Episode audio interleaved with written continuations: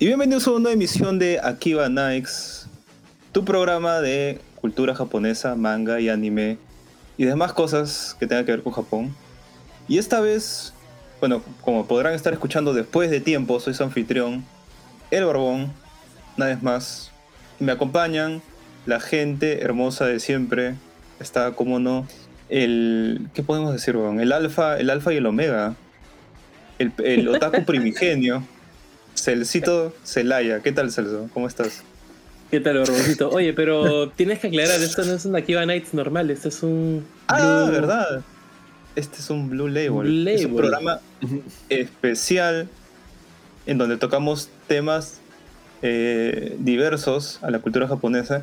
Y esta vez vamos a hablar de este señor llamado Brian Lee O'Malley, que se especializa en hacer cómics de adolescentes teniendo como 40 años, ¿no? Así que va- a estar interesante. Todo el tiempo nos la pasamos hablando de cosas para otakus. Este vamos a hablar de un otaku que decidió hacer sus cómics en Canadá, tratando de imitar el estilo japonés y bueno, terminó haciendo uno de los cómics más exitosos y con más alcance que han habido en los últimos tiempos de, en cuanto a cómics inde- independientes respecta. Pero ¿quién más nos acompaña, Barrón? Bueno, está nada más y nada menos que el chino Yoichi, también conocido como Doctor Kokoro. ¿Qué tal, Yoichi? Ah, oh, Yo- Yoichi, Yoichi, feliz día al Nikkei, weón. Porque ya lo extrañabas, ¿no? Sí, sí, sí. ya extrañaba grabar, ya. Es una cuña, weón. Deberías grabarla ya y solo insertarla. weón. Claro, claro. ¿Tienes, ¿Tienes nuevas historias de tu abuelito? Ya que tu abuelito ha sido kamikaze, yurei, yokai, este... ¿Qué más ha sido? Ronin, samurai. Yo, yo creo que también migró a Canadá y de ahí se reprodujo y de ahí salió Brian Lee O'Malley. La mierda. La mierda. ¿Qué tal, chino? ¿Cómo estás? ¿Qué cuentas? Bien. Bien, bien, todo bien. Estoy, estoy, estoy muy interesado en cómo, cómo va a salir este programa. Sí, sí, comenzamos bien, ¿ah? Y bueno, Sí, Tenemos un invitado especial que viene desde un programa extinto que ya de hecho no existe. Ya no lo pueden escuchar porque ha sido totalmente borrado. Que es nada más y nada menos También. Que nada más y nada menos que nuestro amigo Renzo Carrasco. ¿Qué tal Renzo? ¿Cómo estás? Hey, ¿qué tal? ¿Qué tal, Barbón? ¿Qué tal, Celso? ¿qué tal? A los tiempos, de verdad, ¿eh? Hace años que he ingresado a un podcast y mucho menos a... Bueno, primera vez que entro aquí, ¿verdad? Primera vez que entro aquí a Nights. Y feliz y contento de poder hablar hoy día de unos, unos buenos títulos y un autor muy especial, ¿eh? Como es Brian O'Malley y Scott Pilgrim Seconds y uno más que me olvido por ahora. Man, ya, ¿con- ¿te sientes identificado con Scott o con otro personaje? No, yo creo que por la edad ya Seconds pega mucho más, ¿no? Ya, pero no te identificas con ninguno entonces, con ningún personaje de, de Brian de, de este huevón.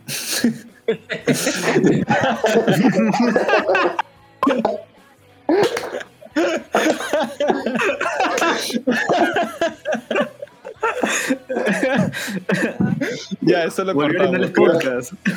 Eso lo cortamos. No, no, ¿por qué? ¿Por qué lo vas a cortar, varón? ¿Por qué te vas a censurar? No te censures, viejo, está bien. ¿Te parece un huevón? ¿Por qué te parece un huevón? Claro. ¿Por qué? Ya bueno, pero cuént- cuéntanos, Rencito, ¿qué se siente otra vez estar en un programa? ¿Estás animado? ¿Te sientes ansioso? Nervioso quizás un poco, porque hace tiempo que no... Siempre me gustó a mí hacer los podcasts eh, en persona, o sea, de manera física, cuando estamos en la tienda. Era más chévere la conversación así directa. Estar de casa es como algo distinto, raro. Pero igual cómodo, pues, hablando con ustedes. Excelente. Entonces, bueno, vamos a comenzar con este programa dedicado a este señor Brian. Así que, Celcito, cuéntanos a grandes rasgos quién es este señor. Aparte de ser, parece familiar de nuestro amigo Yoichi. Bueno, la, Aparentemente. la- la- la verdad es que sí parece tener ascendencia asiática. Imagino que algo de asiático debe tener si, si, se, si se apellida o se llama Lin. Ya no sé si eso parte de su apellido. Este. Y además, puta, está en Canadá, pues, ¿no? No- no- Por alguna razón, todos los asiáticos de América terminan migrando a Canadá. Nada, pues es, es un artista, escritor de cómics independiente, eh, que vivió y creció en, en- en Canadá, en Ontario. Y de un momento a otro eh, se mandó a hacer su cómic, este... Bueno, creo que el primer cómic que hizo fue eh, Lost at Sea, puede ser, Barón. Claro, antes de eso era un ayudante, ¿no? O sea, se encargaba de ilustrar, de... No me acuerdo qué otra, qué otra chamba hacía más. Creo que era letrista, ¿no? Pues, sí, como en cómics hay varias alineaciones, porque creo que incluso hay uno que se encarga del entintado, de los colores, creo.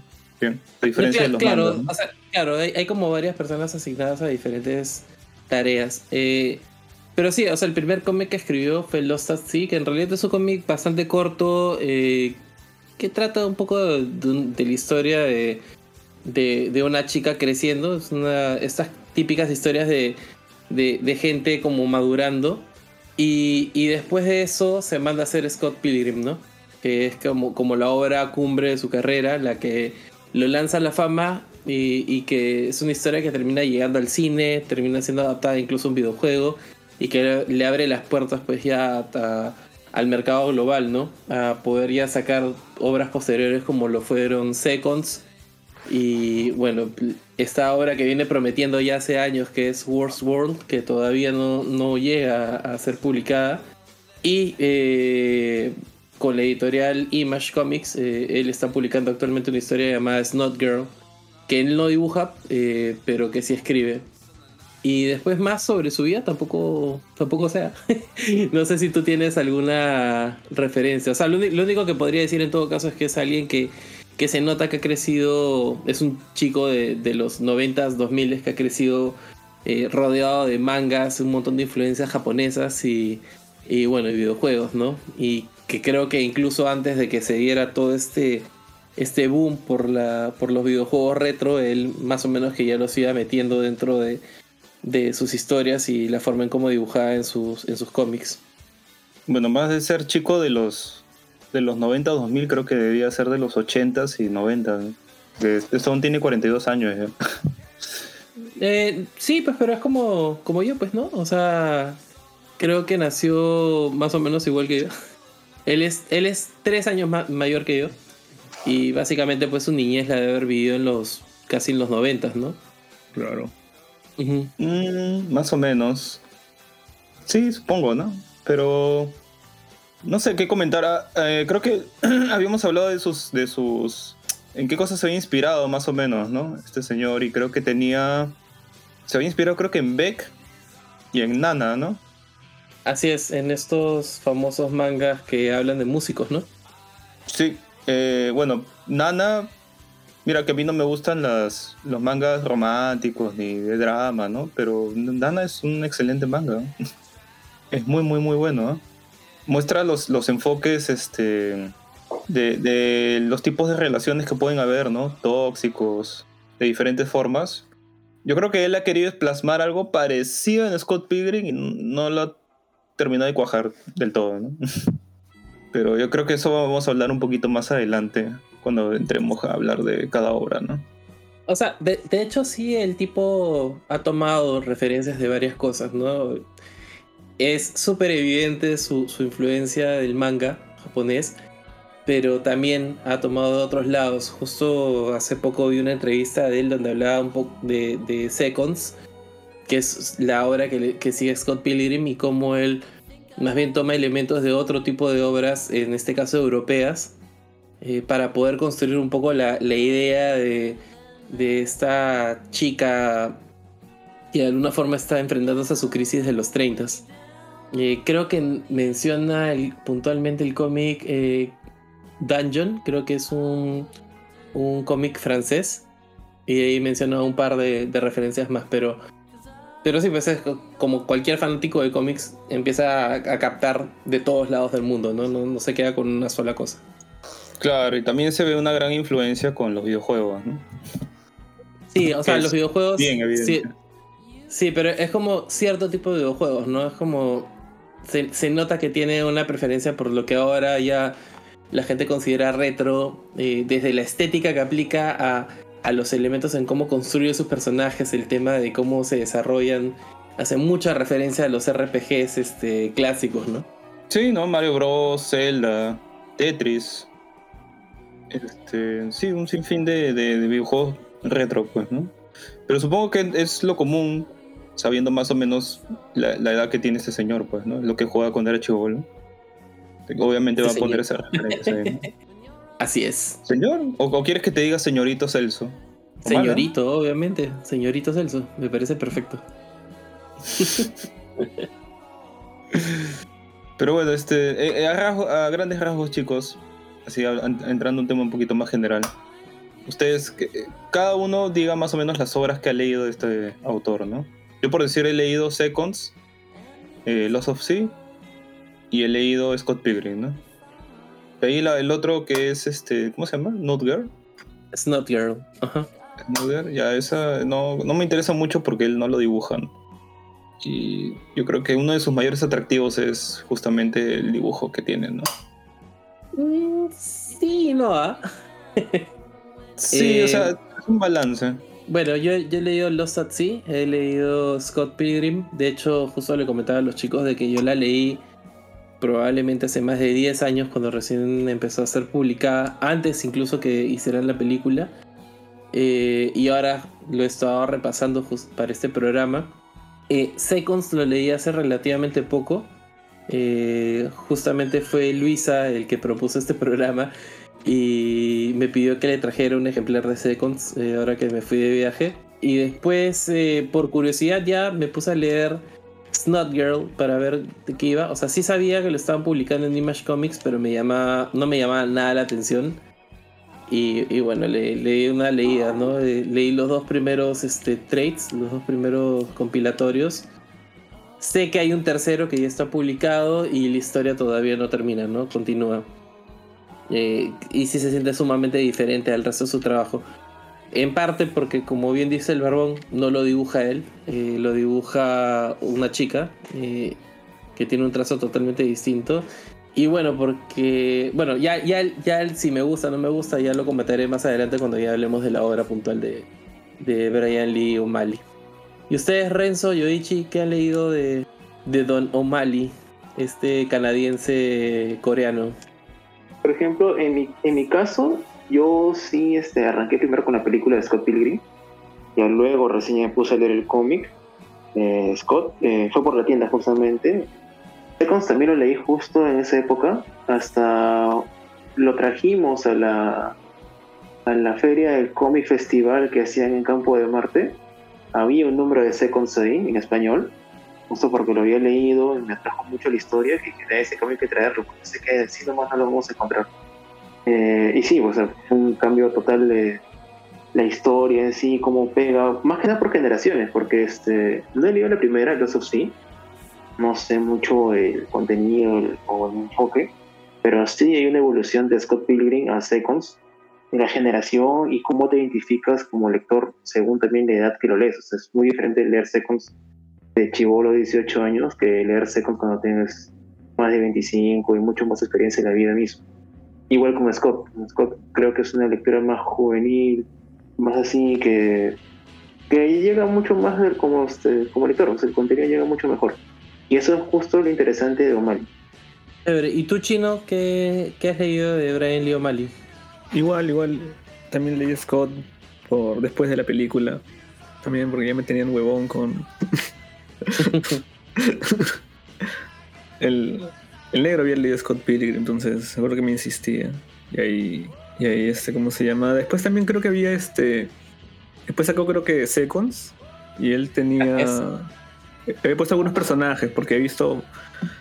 He visto gente en Reddit que tenían esos posts con encuéntralos en el cómic y eso me dio morbo, entonces me puse a buscarlos.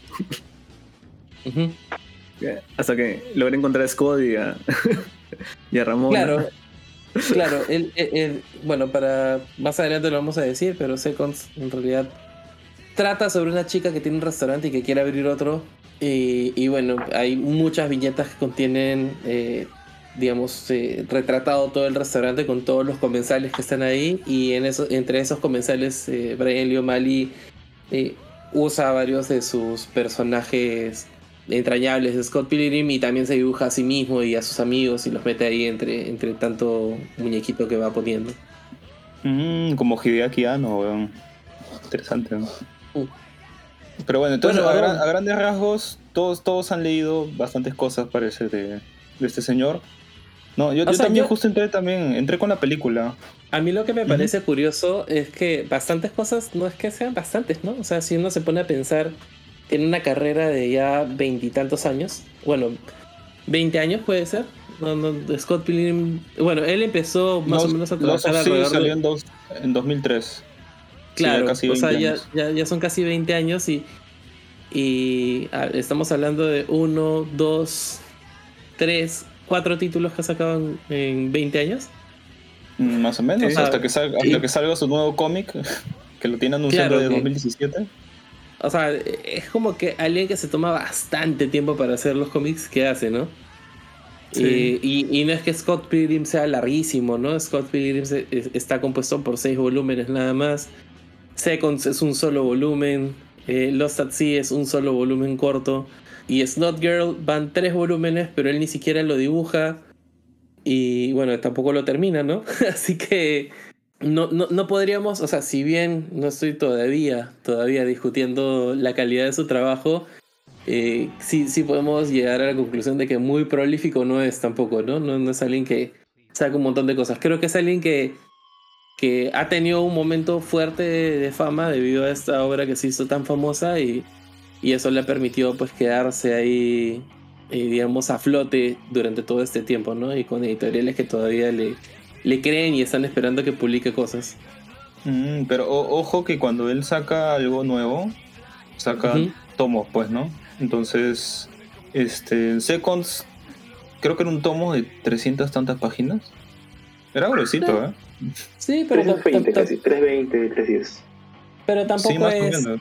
tampoco es escandalosamente grande, ¿no? Y, y él no es que haga, no es que escriba textos largos, ni mucho menos, y no es que su estilo de dibujo tampoco sea hiper complicado, ¿no?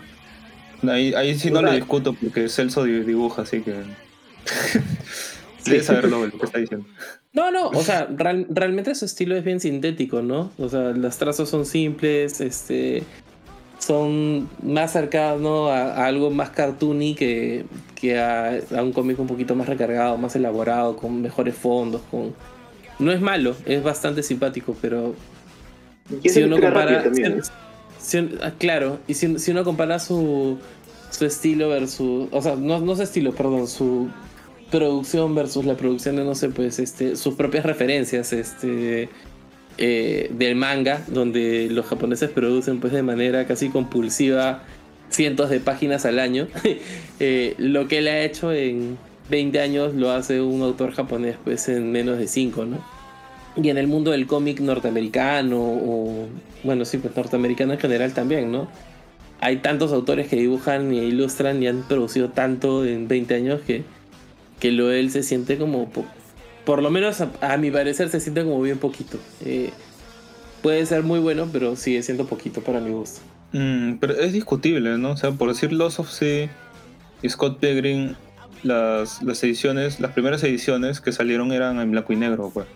Sí, pero él, él no las pinta, ¿no? O sea, at Sea, bueno, at Sea no sé si tiene una versión este pintada, pero la versión a color de Scott Pilgrim eh, es más chamba de, de quien la colorizó que, que de él, ¿no? Él puede haber supervisado eso. Sé que Second sí lo, él sí, sí se dio el trabajo de hacer el, la- el tema del color, pero tampoco es que es un de, de color hecho así. se nota. O sea, de hecho trabajado. se nota porque, porque tú lees la versión a color de Scott Pilgrim y mm, como que se nota que el cómic original no ha sido hecho para eso, pues, ¿no? No, de hecho, Los de colores hecho se- tienen, les quedan, quedan De hecho, tiene, de hecho, tiene notas donde aclara eh, que, que ciertas partes se veían mejor en, en la versión de en blanco y negro.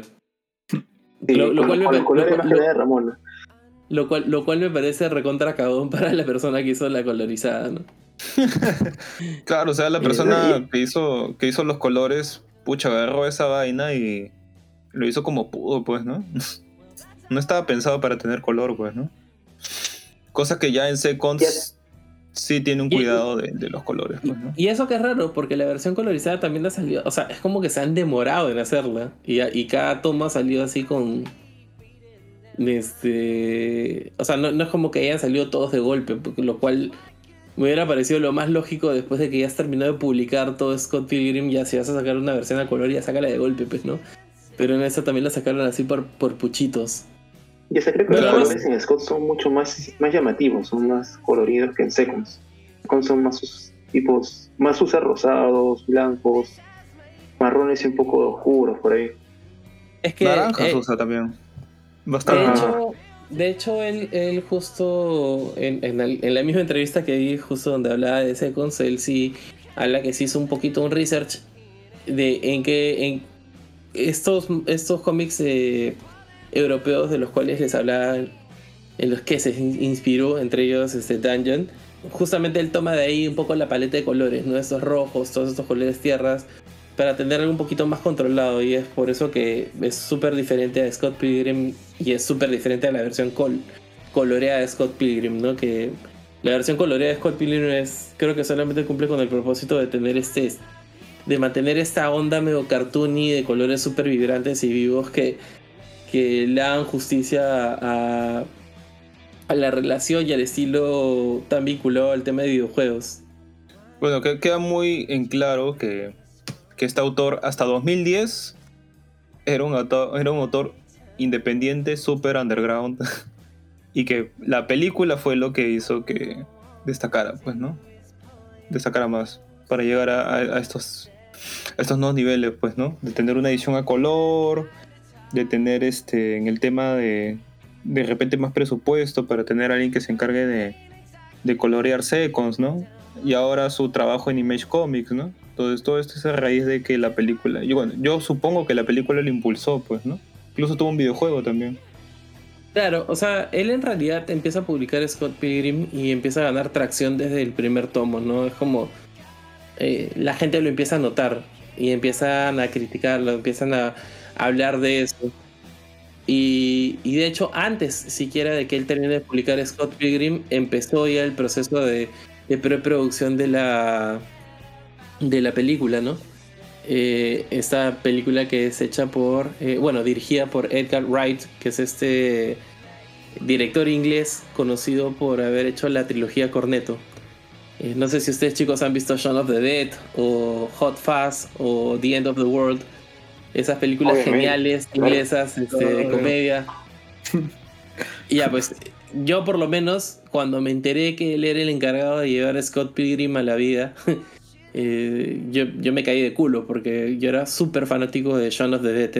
Es y sigue siendo una de mis películas de zombie favorita, a pesar de ser una comedia.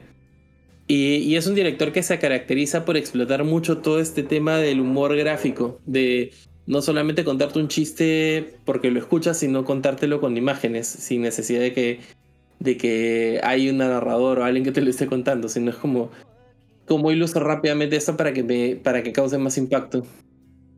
Y bueno, creo que el mismo Shaun of the Dead es un poco el mejor ejemplo de este tipo de humor, ¿no? La forma en cómo cuentan los planes, cómo, cómo deciden cómo van a ir de un punto a otro.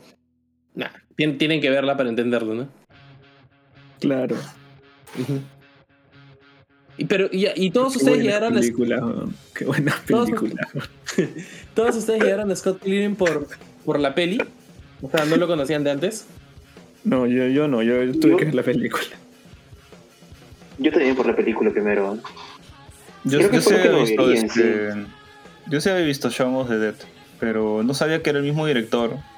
Cuando fui a verla, este, fue por insistencia de, de un pata, de un huevón X, que sí a cada rato me jodía, oye, mira Scott Pilgrim, mira Scott", y ya puta, lo miré. Y sí, en su momento me gustó ¿ah? bastante la película, ¿no? O sea, yo, yo la vi hace poquito de nuevo. Y en serio, que de puta madre está hecha esa película. Es, Edgar Wright para mí es un genio. Ah, también la he visto hace poco. Como dato así extra, si es que si es que el barbón llega a editar esto rápidamente eh, y sale No, antes esto del lo, 21 edita, lo- esto lo edita Luisa, ¿no? Bueno, eh, eh, entonces es probable que escuchen este programa así en, en junio del próximo año. Pero bueno, si llegara Luisa a editarlo a tiempo y esto sale antes del 21 de noviembre, la película está disponible en Netflix hasta esa fecha. Si es que quieren ver Scott Pilgrim contra el mundo. El 21 de noviembre la quitan de, de Netflix. Pero si, Ah, sí. Si, si llegan a escuchar esto, tienen la suerte de, de que Luisa haga su chamba. Este. Nada, les recomiendo que, que- que vean la película porque es buenísima. Sí, Sí. sí, No, no, no, y sobre todo, que lo vayan a imagínate sacar no haber visto Scott. Pilgrim. Imagínate no haber visto Scott Pilgrim y de la nada ves ahí al Capitán América, a- Totalmente. al hijo o sea, Superman, A- Abril Larson encima ahí.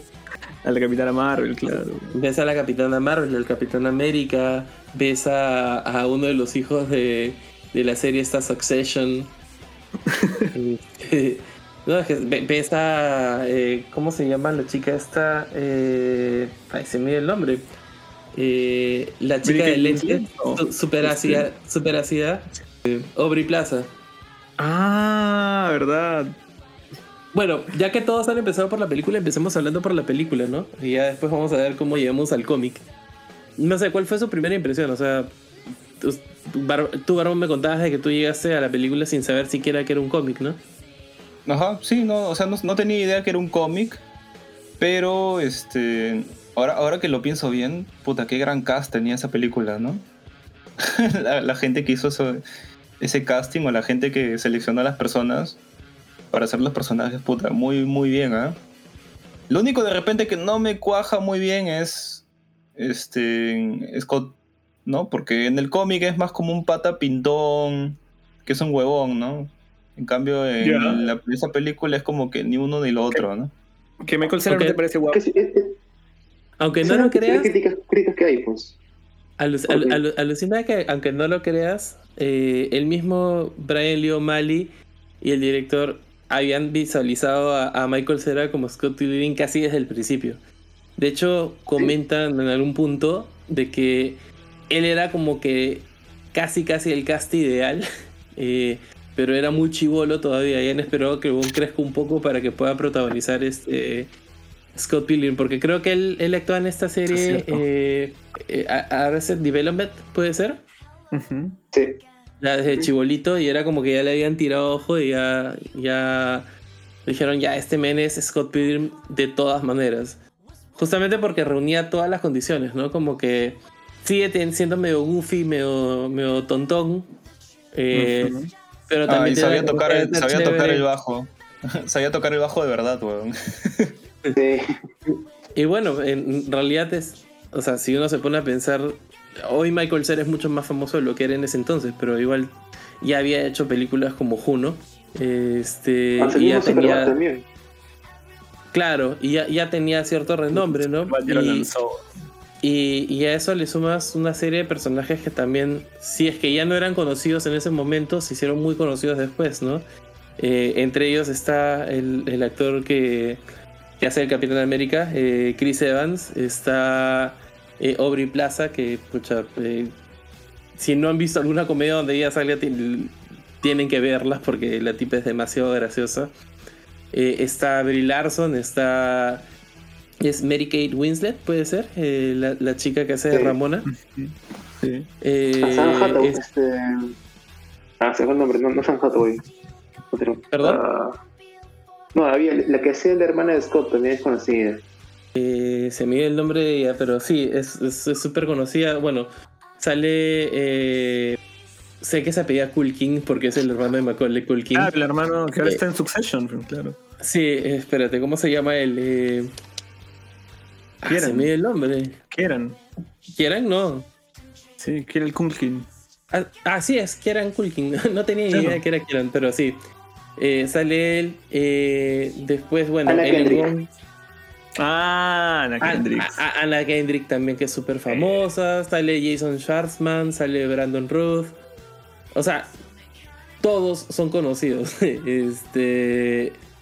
Y bueno, y Alison Peel también, ¿no? Que, que hace este genial papel de, de Kim, de la baterista de la banda de Scott. Así es. Así que es. Son unos renombres, pero así. O sea, yo, yo, no, yo no sé si la película le sirvió como trampolín a varios de ellos, pero, pero realmente eh, muchos hicieron una carrera eh, bastante notable después. Bueno, pero antes de seguir hablando un poco del cast y de, y de hablar un poco Oye, del- del antes de seguir hablando del casting, ¿Qué? Michael Cera creció y de ahí ya no creció más, ¿no? Eh, Creo que la la única diferencia que veo ahora es que tiene un bigote nomás, weón.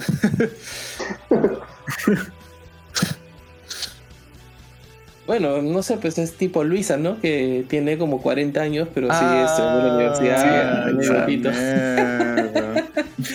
Este. No, pero breaker. Lo, lo- lo- que, lo que quería un poquito era eh, que a grosso modo, Barbón, nos cuentes de qué va Scott Pilgrim, porque si es que alguien no la ha leído, si es que alguien no ha visto la película, por lo menos para que sepan más o menos de qué esperar, porque es, es bien fácil la premisa, ¿no? No, no es tan complicada. Bueno, el, eh, Scott Pilgrim nos traslada a las lejanas tierras de Toronto, Canadá. de hecho, así comienza la película. Muy gracioso. Y te muestran a este grupo de chicos, o entre ellos el personaje principal que viene a ser Scott Pilgrim, justamente como se llama el cómic, ¿no? que viene a ser el bajista de, de su banda, que se llama Sex Bombs, así como el, el- la bombita de Mario Bros. Mario Bros 3. Y te cuentan que está saliendo con una colegiala, creo que era japonesa, china, coreana. Es China, es China, Knife China. Chow. Ah, ya. Ujú. Hypes, Con, Miles. con una, con, una, con, una, con esta chica que es todavía una adolescente. Y Scott ya es, digamos, está pasando de adolescencia a la, ¿qué se puede decir? A la juventud, a ser un adulto joven. Más que adolescencia, luego ya tiene como sus 23, 24 años. O Sí. sea, Claro, o sea, Ya está pasando a ser, ya es un adulto, claro, está pasando, ajá, claro, claro. Solo que todavía sigue como que viviendo su adolescencia. Y se encuentra en sus sueños con esta chica en patines que se llama Ramona Flowers, con, el, con la cual va a tener un romance y va a tener que, bueno, para seguir con ella va a tener que pelear con sus siete exnovios, novias, slash novias malvadas. ex, Claro. él dice ex novios, él dice exes. Así es. Inclusivo. Y, y básicamente de eso va, ¿no? Los cómics de Scott, este, peleando con... Y este, descubriendo a lo que había pasado mediante flashback anteriormente. Y ya, de eso va Scott Pilgrim, más puta era un imbécil. Manic Pixie Dream Girl, así por definición. Y empieza esta, esta lucha por madurar, crecer, darse cuenta de que ya tiene que hacerse cargo de ciertas cosas. Y, y bueno, la, la forma de, de tangibilizarlo es él enfrentándose a estos siete exes de Ramona. ¿Cómo, ¿Cómo se llama? La Liga de los Exes Malvados o algo así. Para poder Sí, finalmente sí. pues, este, asegurar su relación con, con la tan famosa Ramona, ¿no? Para que finalmente puedan estar juntos. Y en el, en el camino pues pasan un montón de cosas. Bueno, ahora sí, vol- volvamos un poco a la película, porque como, como fue el primer contacto que ustedes tuvieron con la historia, ¿qué les pareció? O sea, Claro. cuando la vieron, ¿les gustó, no les gustó, les impactó? Es que en sí fue, fue algo muy diferente, ¿eh? porque los elementos que usan, sin haber leído el cómic obviamente, el de un videojuego, con una película, el cómo cuentan la historia, era muy llamativo. Yo creo que si tú no veías nada de Scott, te sentabas a ver solamente la película y decías, ¿qué rayo estoy viendo? O sea, elementos de videojuegos, eh, el los planos mismos, cómo pasan de aquí, se mueven de aquí para allá, la forma como te lo cuentan, como si fuese un cómic tal cual te engancha, te llama mucho. Y obviamente cuando lees el cómic ya complementas mucho más. Hasta hay mu- muchas diferencias en sí, hasta personajes que no salen también. Que ya cuando lees dices, hey, pero eso también es muy sustancial, ¿por qué lo dejaron de lado? Pero al menos la película fue muy buena. Eso sí no puedo negar. Y el soundtrack también, ¿no? O sea, las- Uh, los sí. elementos de música que, que suenan ahí es único. Creo que también está Jeff Beck, Black Sheep bien. Bueno, Ha sido la, banda favorita el- el- también de, de Brian O'Malley sale también ahí en, en la película. O sea, el, el soundtrack en sí es un apartado que por sí solo tiene un valor especial, ¿no? O sea, tienes desde, desde canciones compuestas por el mismísimo Beck, este, que ya de por sí el, el nombre Beck ya, ya, te, la, ya te pone eh, esto a otro nivel. Tienes eh, canciones que toma de. me- la canción que canta el grupo de su ex es de. ay, se me dio el nombre de la banda. Eh, Sí, a mí también yo me acuerdo de que la, la canción es Black Sheep, pero La banda- Black Sheep es la canción. sí. La canción tampoco me acuerdo. El... Que de, nombre- que de hecho es, hace- de, es- es de Metric la canción. Ah, Mm, está. me- Ah, sí, sí, sí, sí. Mira, tienes las dos versiones, porque tienes una con la voz de Brie Larson y la. Ajá, de hecho hace poco han liberado, hace poco han liberado la versión completa de, de. Brie Larson. Sí, porque estaba, estaba perdida esa versión y, y No. la versión de Brie Larson es más chévere. Ala. Y, no, y ¿sabes qué? ¿Sabes qué fue para mí? Para mí ver este Scott Pilgrim es como esta película en The Cinema to McConaughey, Days and Confused, Ujú. que cuando ves esa película, o sea, tienes este... Son gente joven, son actores que luego fueron muy... Muchos explotaron, ¿no? Son muy famosos, tanto en el teatro como en el cine, porque también sale actor y rap. Eh, Ujú. y cuando ves esa película, sabes que esos actores, pues, ya son conocidos y van a ser mucho más, ¿no? Lo mismo me pasó con viendo Scott Pilgrim, ¿no? Ves un montón de actores talentosos, no jóvenes, que es lo que estábamos hablando antes. Y, y eso es lo que más me interesó a la hora de, de ver la película, no solamente con el cast. Y sobre la película en sí, pues igual que Renzo, coincido. El, la forma en que lo cuentan, ¿no? Esos, esos cuadros, esas, esas transiciones tan rápidas que tienen. Le voy Claro, a contar, esas- porque si eres un poco geek.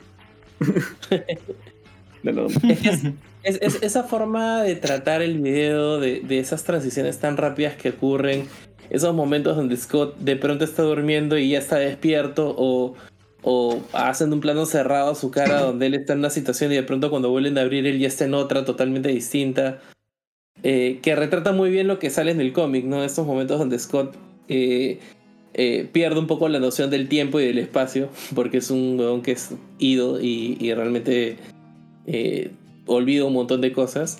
Es propio del estilo de Edgar Wright, pues, de, de- que tiene esa forma tan visual de contar secuencias muy rápidas.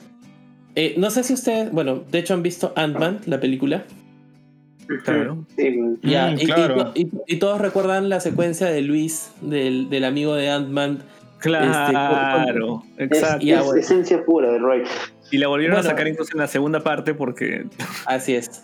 De, de hecho, Edgar Wright iba a ser el director de Ant-Man. Él deja el proyecto por diferencias creativas con Disney en un momento, pero él escribió la película y ese chiste que está ahí es muy probable que lo haya incluido, eh, haya sido de su mano y, lo haya, y él haya dirigido esta parte, porque es literal el lenguaje que él maneja en casi todas sus películas. Secuencias muy rápidas, muy condensadas, donde te cuentan una historia muy, de una forma muy dinámica y te, y, y de, de una forma súper carismática también, pues, ¿no? Porque creo que es una de las cosas más graciosas de toda esa película. Y esa secuencia es todo, la, todo lo que es Scott Pilgrim, ¿no? Scott Pilgrim está plagada de todos esos recursos y referencias. Es cierto. Y Oye, pero lo- temporalmente también pasa rápido, ¿no? ¿Mm? Temporalmente. O sea, pasa como que en cuestión de semanas, creo que dura la película. O sea, como que en tiempo, pero en el, en el cómic pasa. Creo que más de un En año. el, Meses. en el- en un cómic, no, en el cómic pasan casi dos años, creo. Claro, el año, Un año. Un año. pasa- a un claro, año. es, es casi un año completo que está con Ramona hasta, hasta que pasa lo, lo del final, ¿no? Eh, y, me, y me atrevería a decir hasta que es un poco más. Eh, De hecho, de hecho es un año, me acuerdo que es un año porque al final del cómic, este, Ramona le dice la edad que tiene a Scott. Claro. Ah, claro. Y, y ella es un Chau, año mayor. porque Chau cuando lo conoce Scott tiene 17 y cuando termina Claro, el cómic, y al final ah, tiene cumple- 18. cumple 18. Claro, es que pasan casi como un año juntos. De hecho, creo que hasta celebran el cumpleaños de Scott un par de veces. Este. Y después no, hay ya uno viene- que lo celebran y hay uno que te cuentan por flashback que lo habían celebrado. Ah, Puede ser. Bueno, pero eh, más allá de eso, eh, que- creo que el- el- la película en sí es el producto de justamente agarrar este, digamos, autor que había hecho esta obra tan tan propia, tan, tan de tratar de retratar un poco su mundo geek. Y, De hecho- lo, y, lo, y lo juntas con este director que también es un poco así, ¿no? Que viene a hacer películas de zombies, que él, él fue el director de esta serie un poco ya de culto inglesa llamada Spaced, que justamente trataba de geeks. Y, y ya, pues De eh, hecho- simple- simplemente explota, ¿no? De hecho, hace De- poco, hace poco he visto la película. Ahora sí, hace un par de semanas, justamente Ujú. por este programa. Y antes de ver la película tenía mis dudas sobre si había envejecido tan bien como yo me lo imaginaba. Y sí, o sea, se, se ve muy bien, ¿ah? Los efectos. se ve muy chévere. Parece como si ¿Cuándo hubiese salido hace, hace dos semanas. Ah, la mierda. Hace dos semanas lo, lo si, miré. como si fuera para este programa que lo has visto. Eh, Lo vi para este programa, chino, lo, lo acabo de decir.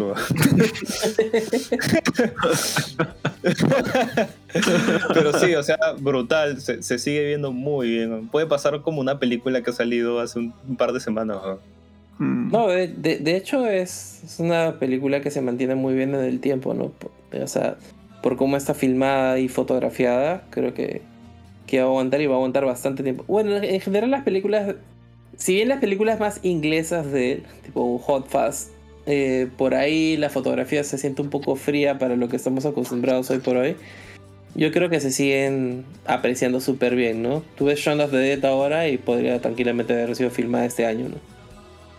Eh, as- así que por ese lado. eh, Oye, aparte de esas No, películas, ¿sabes qué? Son como. Como ahora el Barbono que la ha visto para este programa. Son películas que las puedes ver una y otra vez y a veces no te cansas. ujú. Y. No, no, es, lo, es lo mismo que te pasa con Scott Pilgrim, ¿no? Y, Ajá. y, con, y con las películas que hizo después. Eh, no sé si ustedes saben, pero él mismo también dirigió este Baby Driver. Uf, claro. Mm. Hablando Película. de bandas sonoras. Mm, Es que justamente ese, este, este director reúne todos esos, esos elementos, ¿no? De hacer estos eye candies súper bien contados eh, y que además están acompañados de un soundtrack espectacular que te hace que, que la película fluya de puta madre, ¿no? Claro. Y que, y que se vuelven súper icónicas y puedas verlas y verlas y verlas y no, no, no te aburres nunca. Increíble. man. Y ¿tienes, momento, tienes, tienes, tienes algunos datitos más así de la película? a ver, cosas así de, de la peli. eh, Porque bueno, lo de que- Michael Cera sí no lo, no lo sabía, ¿eh? hasta que lo has dicho. Lo de, No lo del mismo- la Oye, participación mismo. Dijiste feo a Michael Cera. Bueno, que es feo, pues, ¿no? Es que es feo, pues, weón. Es feo.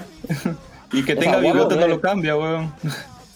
No, es que dijiste que te parecía guapo en el, en el cómic, te parecía que el. O sea, el cómic está mejor dibujadito. Su cara se ve como que más. Es un tipo pintón, dijiste. Es que así lo pintan en el cómic, pues, weón. Creo que incluso lo dicen también. Michael Cera, Sí, hay- Cera lo ven y dicen, este tipo es igualito, es porque es igual de guapo. O sea, no, no sé si guapo, pero sí reunía las condiciones de geeky. O sea, en el cómic hablan un par de veces de que Scott Pilgrim es como que se ve bien, pero creo que lo que prima es, es el hecho de que es medio goofy, ¿no? Que es medio tontín. Bueno, más allá de Michael Cera, eh, otro dato curioso es eh, la participación que tuvo el mismo Brian Lee O'Malley en, en la producción, ¿no? Que él cuenta que en, un principio era como un equipo creativo pues, de 5 o 6 personas que estaban discutiendo un poco cómo hacer la adaptación. Como ya había comentado antes, él no había terminado todavía de hacer la película, el, el cómic para cuando ya empezó el proceso de preproducción de la película. Ah, hubo un momento en el que él simplemente, y él lo cuenta, este, empezó a ser desplazado, no, no porque lo sacaran, más bien todo el mundo decía, ah, Mañel es el, el, el men que, que ha hecho que todo esto funcione, ¿no? Y que exista. Pero, bueno, pues simplemente queda de lado, pues, ¿no? Porque ya empieza a rodarse la película y el brother era simplemente un, un caricaturista, un dibujante, un artista, ¿no? No, no tenía mucho que ver ya, pues, con todo el tema de una megaproducción así gigante con todos los actores que habían, con el director, el director de fotografía, los directores de arte, y ya pues se vuelve casi casi como una especie de consultor.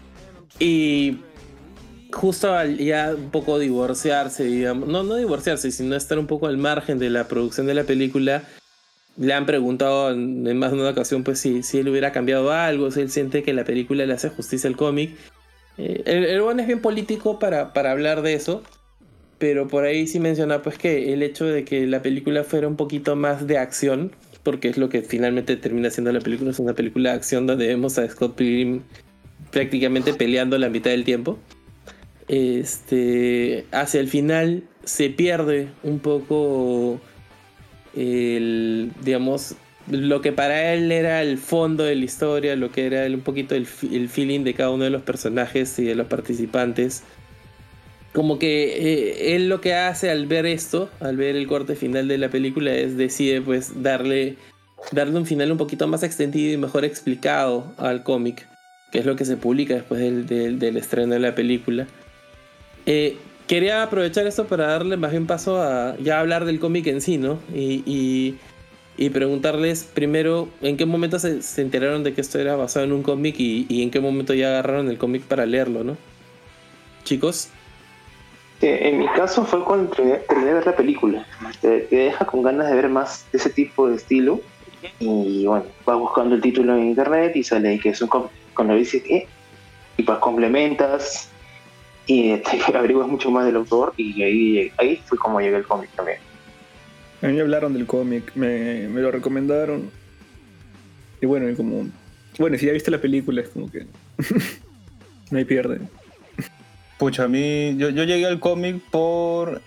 Este. No, de hecho alguien me lo dateó, porque yo estaba buscando. Creo que de, casual, de casualidad había encontrado esta escena. Porque la película tiene una escena alterna, con un final alterno también. Que al final Scott se queda con Knife. Ya, no sé si han llegado a ver esa escena. Claro, es un final al alternativo. Uh -huh. Y como llega ese final alternativo, comienzo a, investigar a ver si hay algo diferente. Y alguien me dateó de que era un cómic. Yo no, yo no tenía ni idea que era un cómic. Recién comienzo a leer el cómic. Y creo que para ese entonces ya estaban. Ya estaban, creo que todos los tomos ya. Ya habían salido ya. Justo había salido el último. De ahí lo leíste. Claro. No, no, no lo leí. Esperé un, un, par, de más, un par de meses y recién lo leí. ok. Claro, es como que a todo lo que le recomienda Celso, Laurent dice, sí, sí, ahorita lo leo y... Sí, espera un, un par de años y como, como siempre lo puse en la cola y ya después de dos meses, tres meses llegué al cómic y lo leí.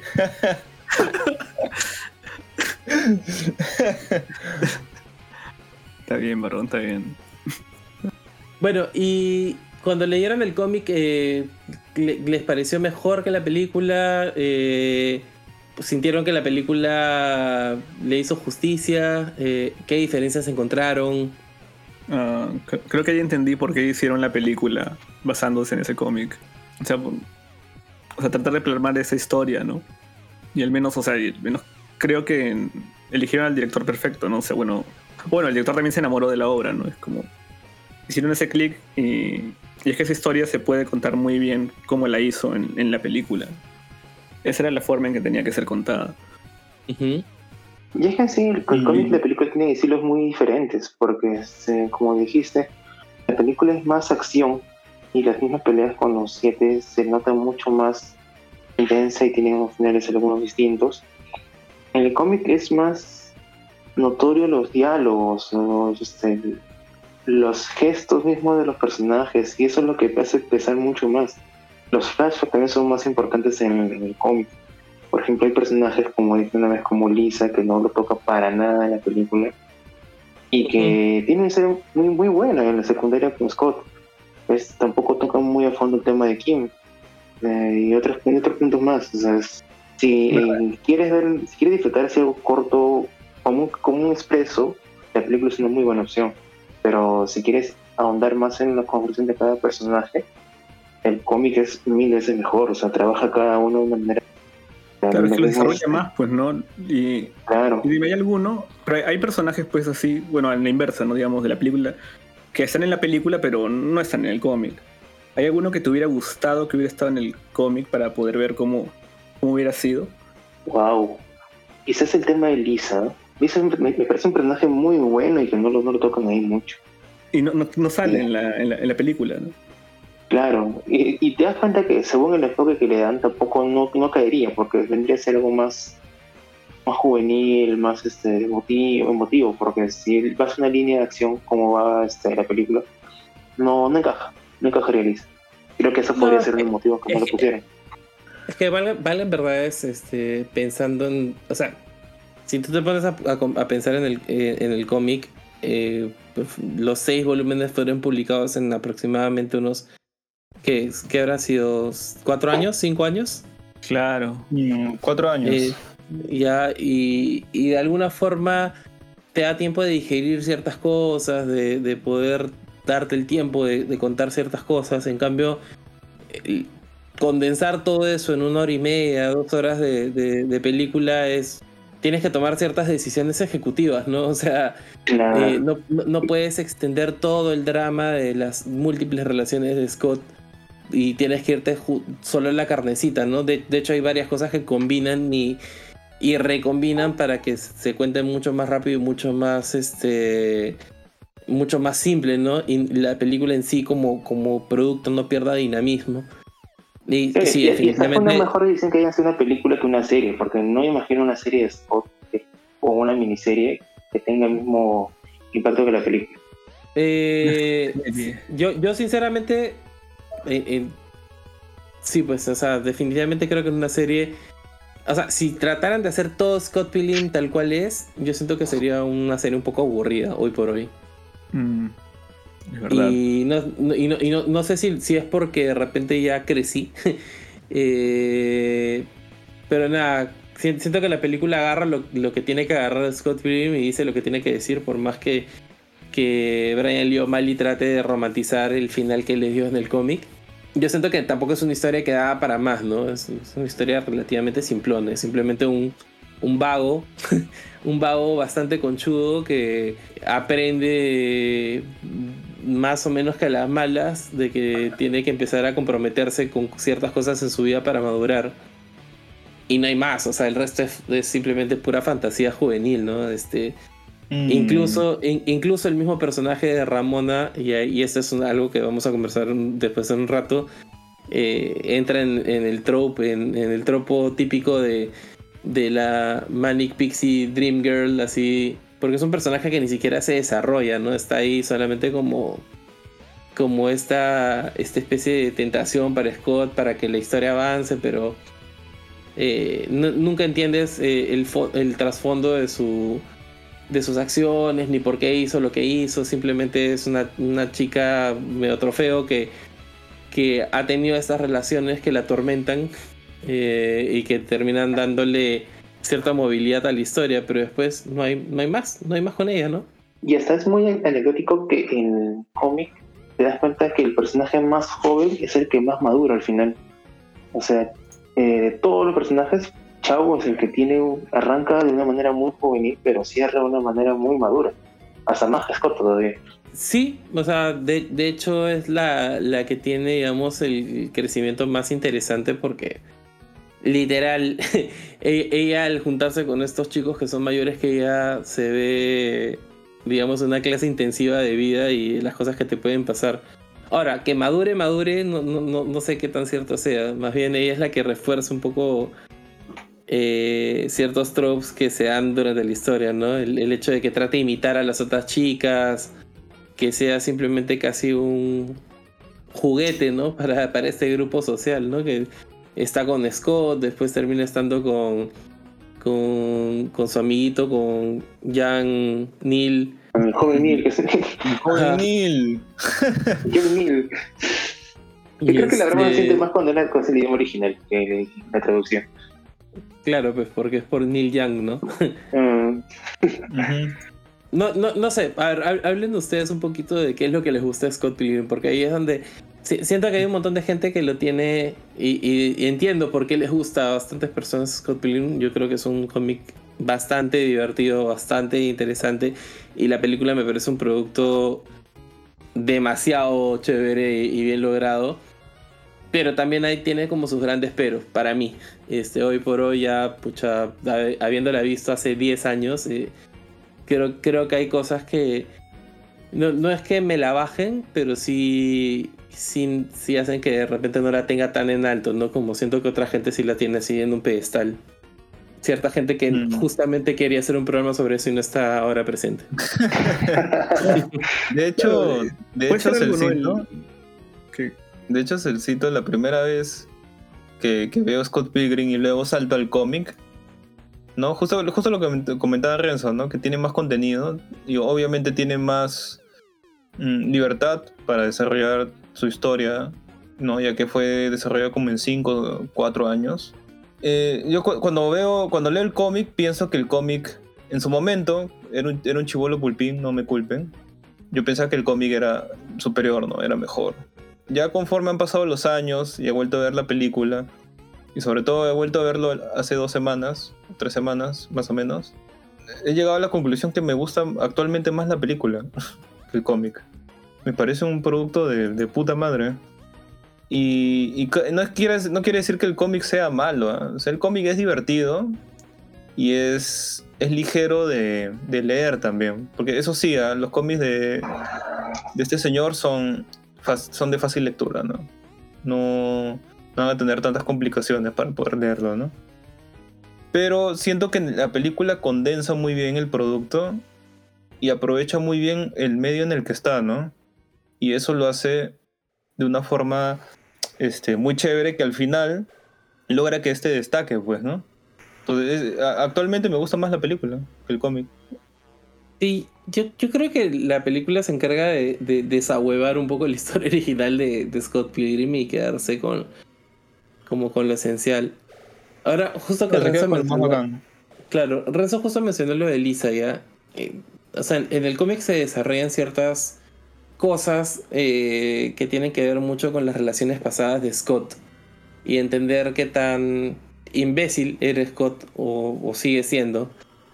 Eh, en la película te lo dejan bien en claro, pero no hacen tanto énfasis en sus relaciones pasadas. Eh, obviamente hay un momento en el que conocemos a, a Andy Adams, que es, digamos, la que, la que deja a Scott de alguna forma dañado. La famosa Natalie.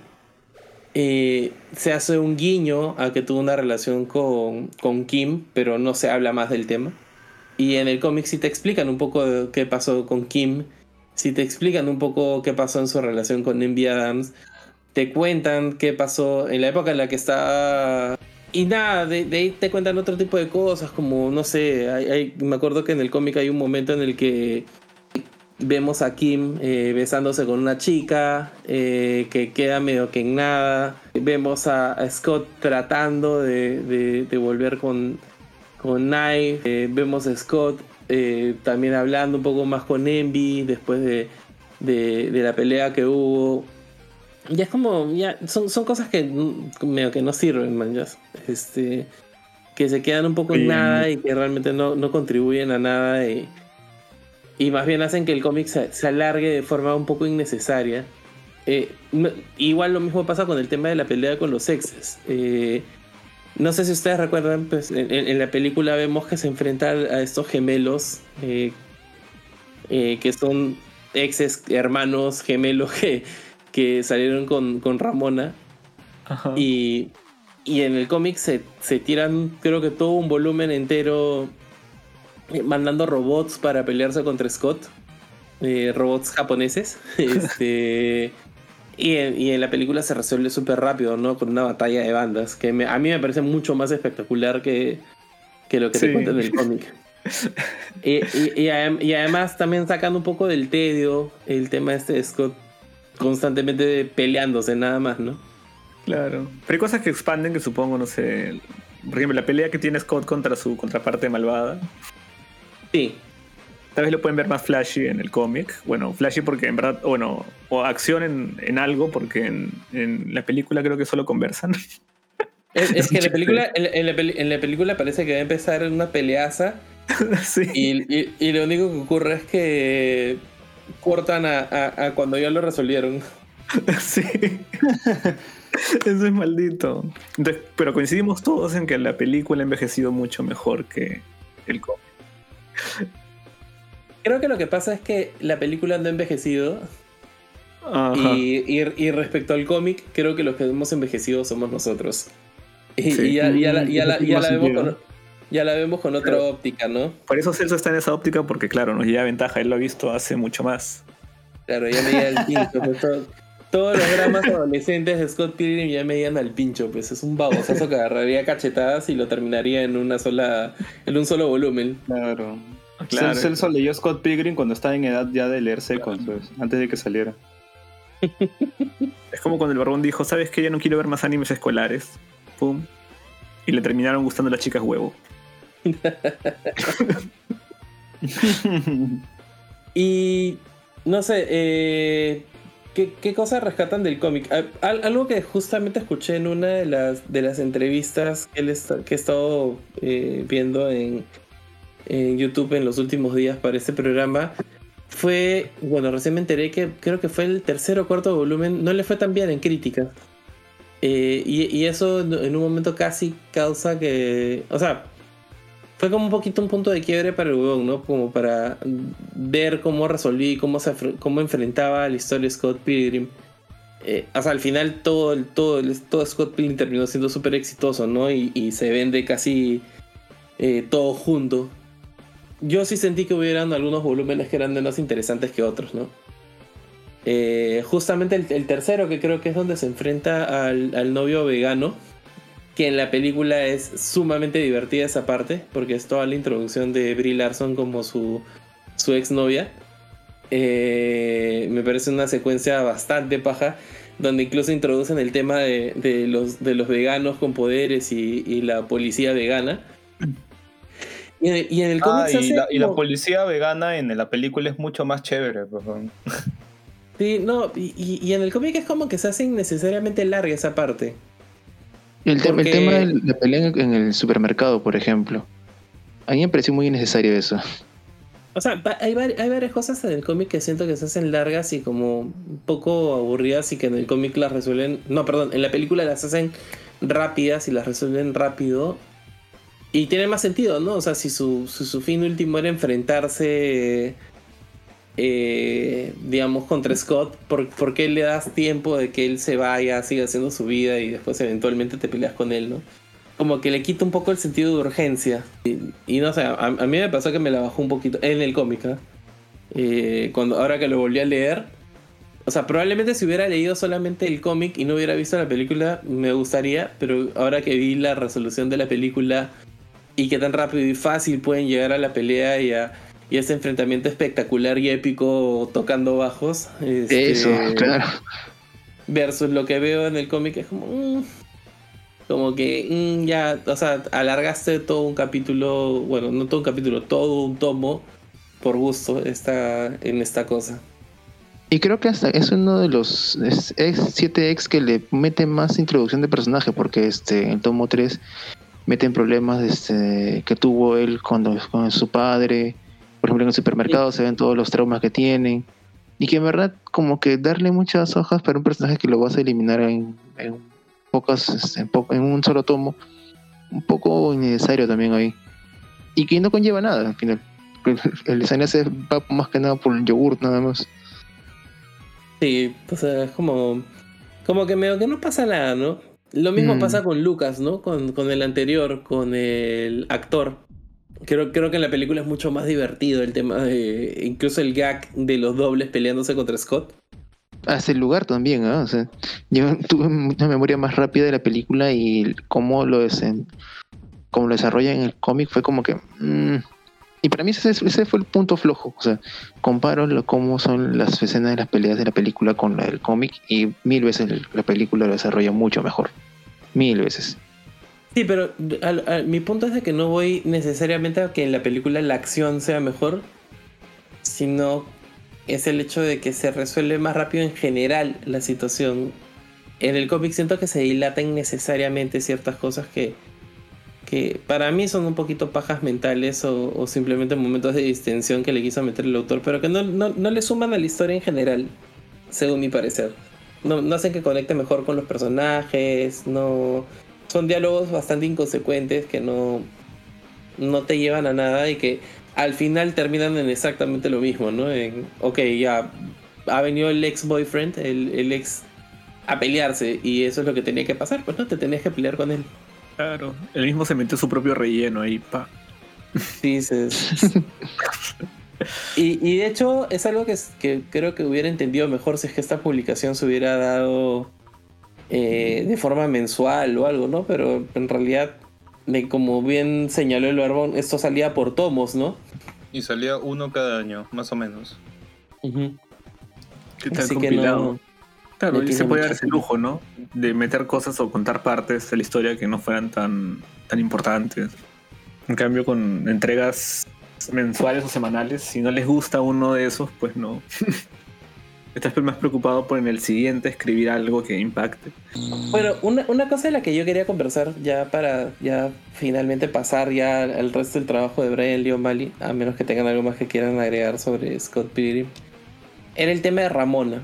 En la pauta original que Luisa nos dio para este programa, él sugería un poco el, el impacto de, de Scott Pilgrim sobre la juventud.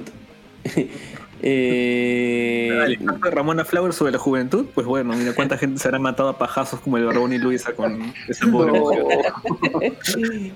Ah, No, con, pero- con pero- María pero- Elizabeth, obviamente, weón. Obviamente, yo No, lo niego, weón. Yo no lo no, niego. no, pero, weón. Por pero- eso, por eso te digo, o sea, es parte de.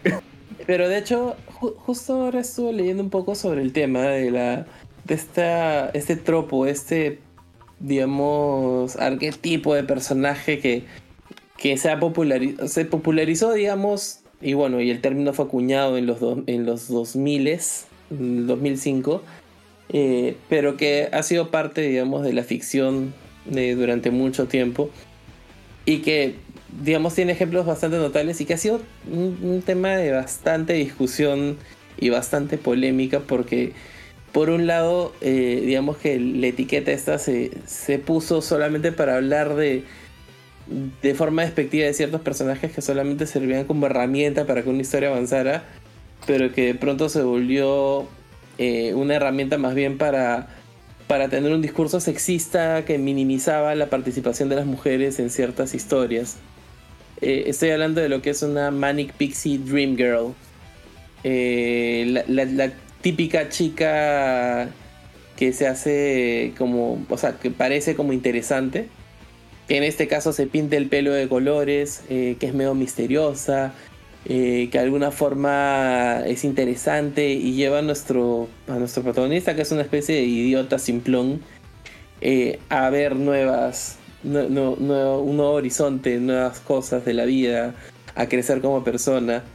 Y este es, este es un, un, digamos, como decía, un arquetipo de personaje que, que nace a partir de un artículo slash crítica que habla de eh, esta película llamada Elizabeth Town, creo que es, que protagonizada por Kate Winslet y... No, miento.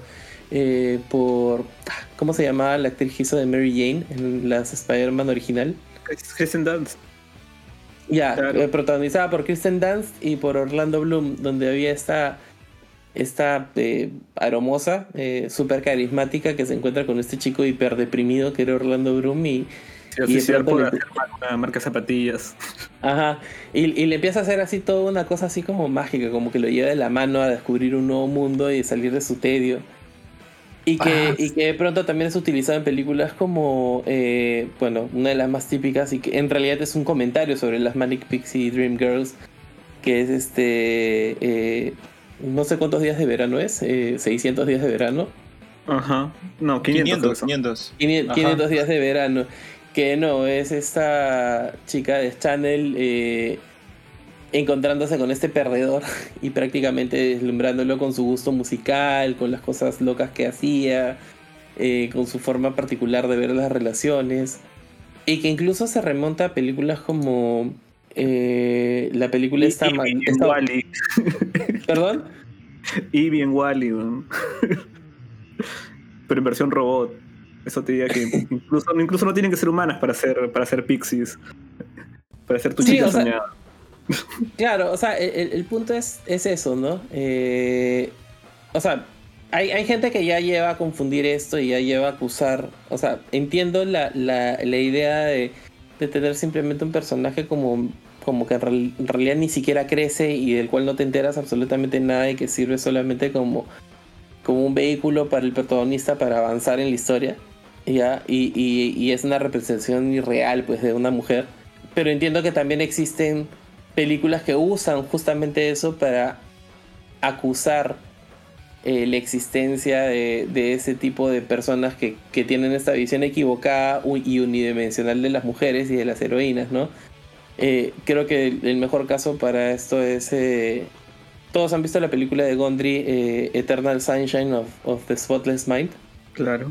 Ya, pues, eh, Clementine, que en realidad la huevona eh, en la, en la misma película lo dice, ¿no? O sea, me llega el pincho que me idealicen y que crean que yo soy quien las va a complementar y que los va a ayudar a hacer su vida más interesante, cuando en realidad yo soy solamente una huevona con un culo de problemas que lo único que quiere hacer es vivir su vida tranquila, ¿no? Y, y ahí como que aclara la cosa. Ahora, el punto es, ¿Ramona qué es? Porque yo siento que tenemos a la Ramona de la película, que es un es nada, y sin embargo, sin embargo levantó muchas pasiones entre, en- en- entre jóvenes con las, con, con las hormonas alborotadas. Este, y está la y está la Ramona del cómic, que ahí sí eh, le doy más crédito a Brian eh, Lee O'Malley porque creo que sí se construyó mejor ese personaje. Creo que sí lo muy fino en cuanto a, a hacerle entender a la audiencia que sí, pues este Ramona tenía mucho más profundidad que sola- solamente ser la huevona que estuvo con siete cojudos antes y, y que ahora solamente le sirve como, como premio a, a Scott Pilgrim después que supere estos retos, ¿no? Sí, es. es- En el- la película es más una chica trofeo. Totalmente. Mm. De hecho, en la película tiene más, más sentido el final alternativo, creo. Porque tú querías que se vaya con la chinita. No, o sea, porque si a Ramona te la ponen como una chica trofeo en toda la película, entonces demostrarte la madurez de, de Scott es justamente Claro. renunciar, claro, pues, ¿no? O sea, él es, es- esa sería la demostración de madurez, pues, ¿no? Renunciar O sea, a esta la chica que no, no aporta nada y simplemente es un trofeo que sí verdaderamente lo complementa, ¿no? Porque incluso creo que juegan el mismo juego de karatecas ninjas, este. Ya están. Dance. Revolution, una cosa así media rara que jugaban. claro, o sea, es- es- tiene mucho más sentido ese final en la película.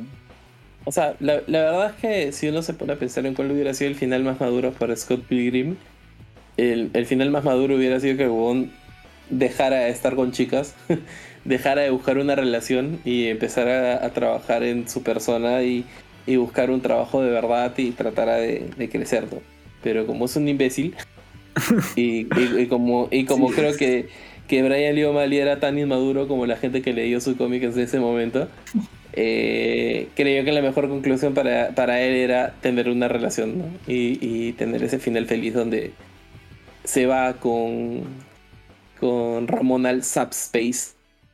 O bueno, en el caso alternativo de. En el final alternativo de la película se queda con Knife Chow, ¿no? Claro.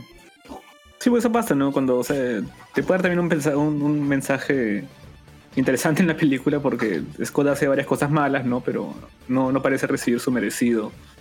Mm, se parece a alguien que conozco. weón. Sí, ¿no? Se parece a alguien que está hablando ahora. Ya, pero. Y, y- y- y no les pasó en su momento que, que. O sea, bueno, a mí me pasó de que sentía que había mucha gente a mi alrededor que justamente estaba buscando su, su propia Ramona en sus vidas. Ah, obviamente. Se volvió de Y- moda como la. Claro. Y, ta- sí, y sí. también, y también sentía de que había muchas chicas que estaban, así como Knife trató de pintarse el pelo y parecerse a Ramona, también sentía de que había muchas chicas que estaban tratando de hacerse las interesantes sin entender cuál era el fondo de, de lo que realmente podría ser interesante una Ramona. Es, es completamente cierto. pero pero por cada por cada este Knives hay, hay, hay, hay un Scott. No, claro, Yo o sea, un punto, Celso. Justo mencionaste el tema de madurez y me acuerdo que una parte. Este, La misma Ramona le mete el tema de la madurez cuando le dicen el tema de los, este, los pagos. Cuando están ahí este, en la casa conviviendo, eh, ven el tema de la monotonía y empieza a ocurrirse. Bueno, se entendía de esa, de esa manera. Y el mismo Scott se da cuenta que tiene que empezar a trabajar porque es justo ahí donde ya busca el trabajo. Cuando lo mandan a hacer la limpieza y todo, y es como que un mini paso para una posible madurez en adelante. Claro, o sea, por, eso decía que en el, en cómic de repente se, se entiende un poquito mejor eh, y se construye mejor el personaje de Ramona y la evolución de Scott también se entiende un poquito mejor desde ese lado, pero igual la conclusión te lleva, a, bueno, este va a seguir siendo un huevonazo y, y esta sonza va a seguir siendo una sonza este, que, que le da soporte, ¿no? Claro, Y se nota la más como lo que se volvió Solanín. Y, y ve- vemos la peor cara de Scott después de su pre, de su time skip de los seis meses. O sea, yendo, a es- cada, yendo a cada una de las ex para seguir el consejo de Wallace de esa manera, como que, eh, porque no es muy inteligente que digamos. ¿eh? No, es que re- realmente Scott es un inmaduro y termina y sigue siendo un inmaduro hasta el final. O sea, buscar una relación cuando el huevón mismo no tiene las cosas claras es, es totalmente inmaduro y tonto, pues, ¿no? Es como esa gente que, que se enamora cada dos meses o tres meses de alguien nuevo que conoce en Tinder y, y que deja absolutamente todo lo que tiene que hacer en la vida para, para solamente estar remojando el payaso en, este, un sábado por la noche en lugar de grabar su podcast. Pero bueno, hay gente que es así, pues, ¿no? Este, y que cree que pintarse el pelo azul es chévere, pero bueno. Un Este, Imagínate que nos escucha y tiene el pelo pintado azul. Sí, es Patreon todavía. No, peor si eres miembro del podcast en sí. Este. No, a mí por lo menos en esa época, bueno, yo ya estaba eh, trabajando en ese momento, pero me acuerdo que había mucha gente así en la universidad. O sea, ya había salido hace un tiempo, pero sí la seguía viendo, seguía frecuentando gente de la universidad.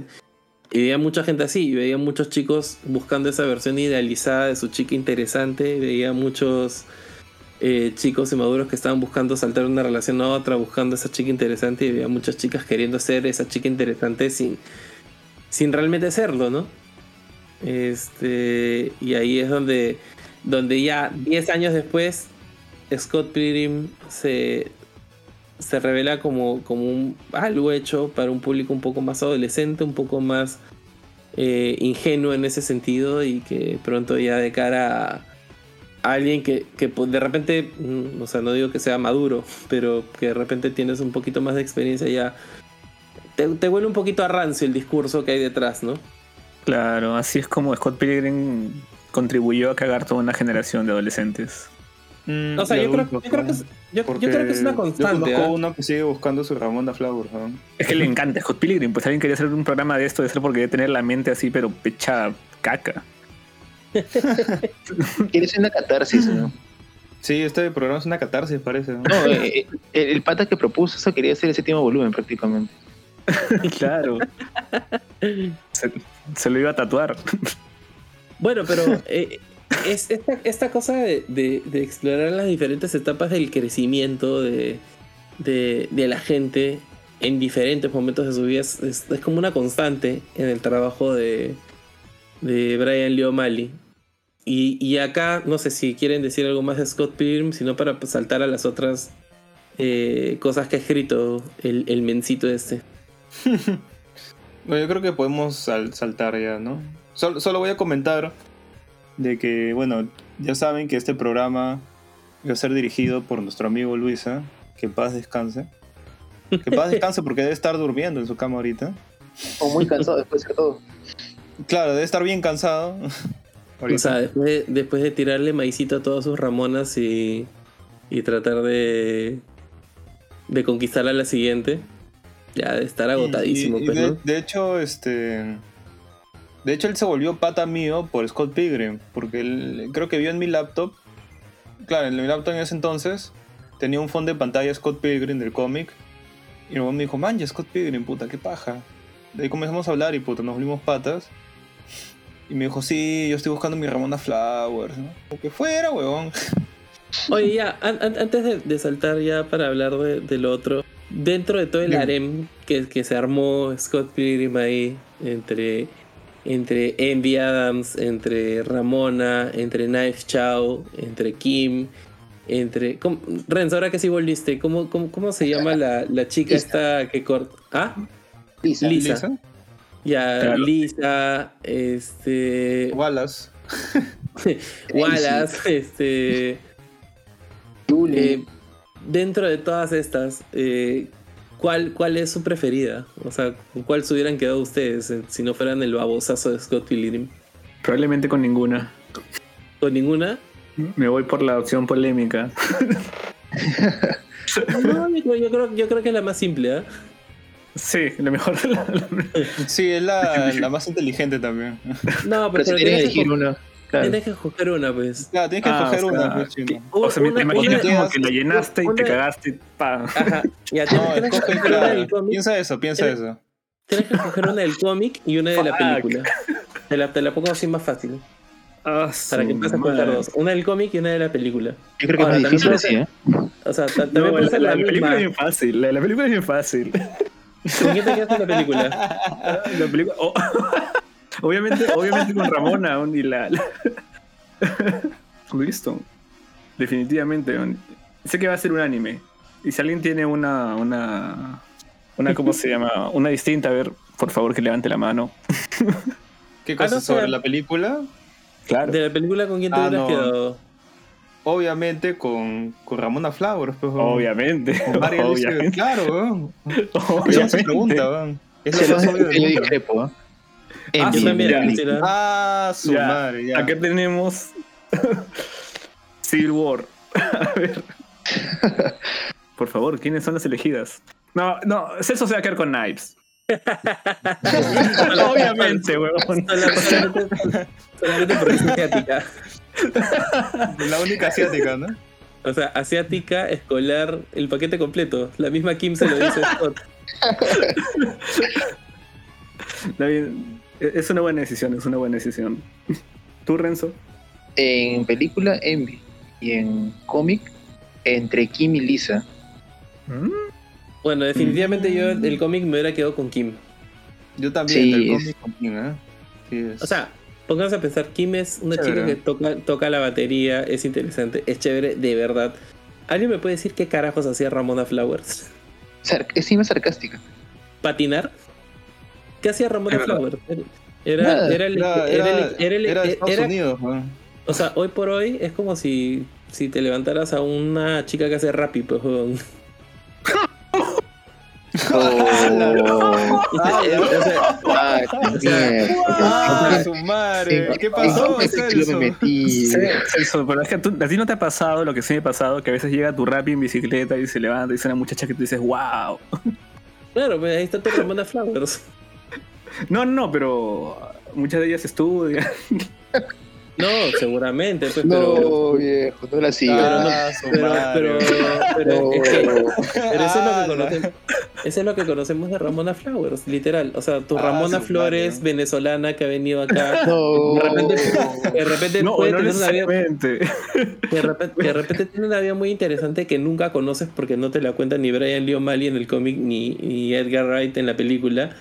Es simplemente una chica que patina y hace delivery y su único atributo es tener el pelo de colores y tener un, Buen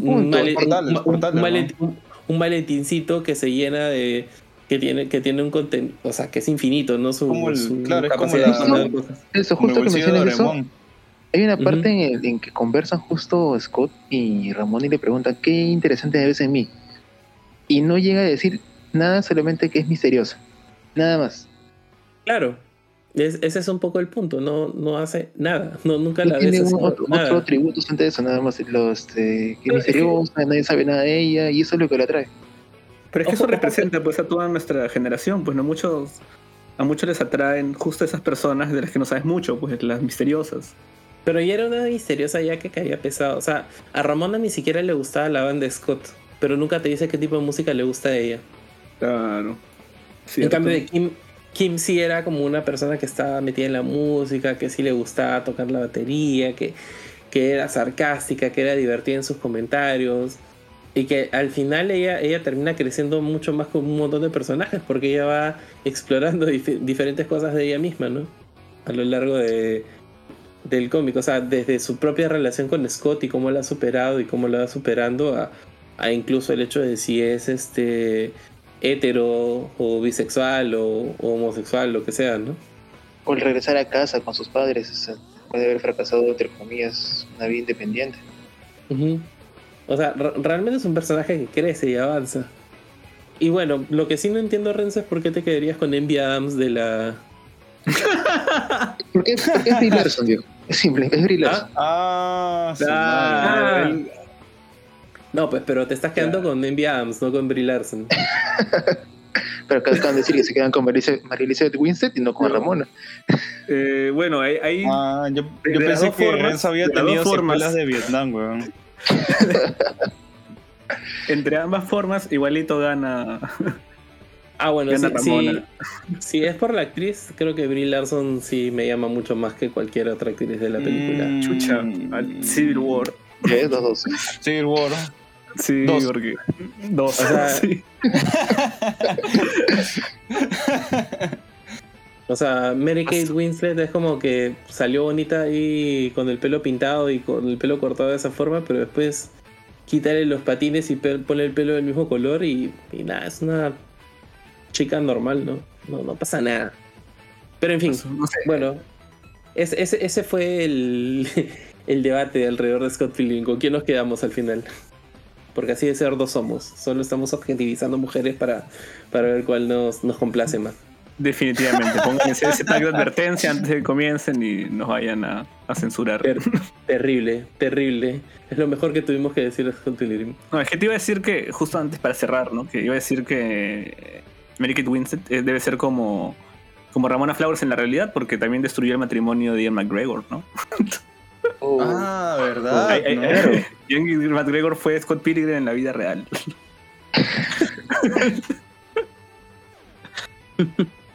o sea, Bueno, tengan cuidado.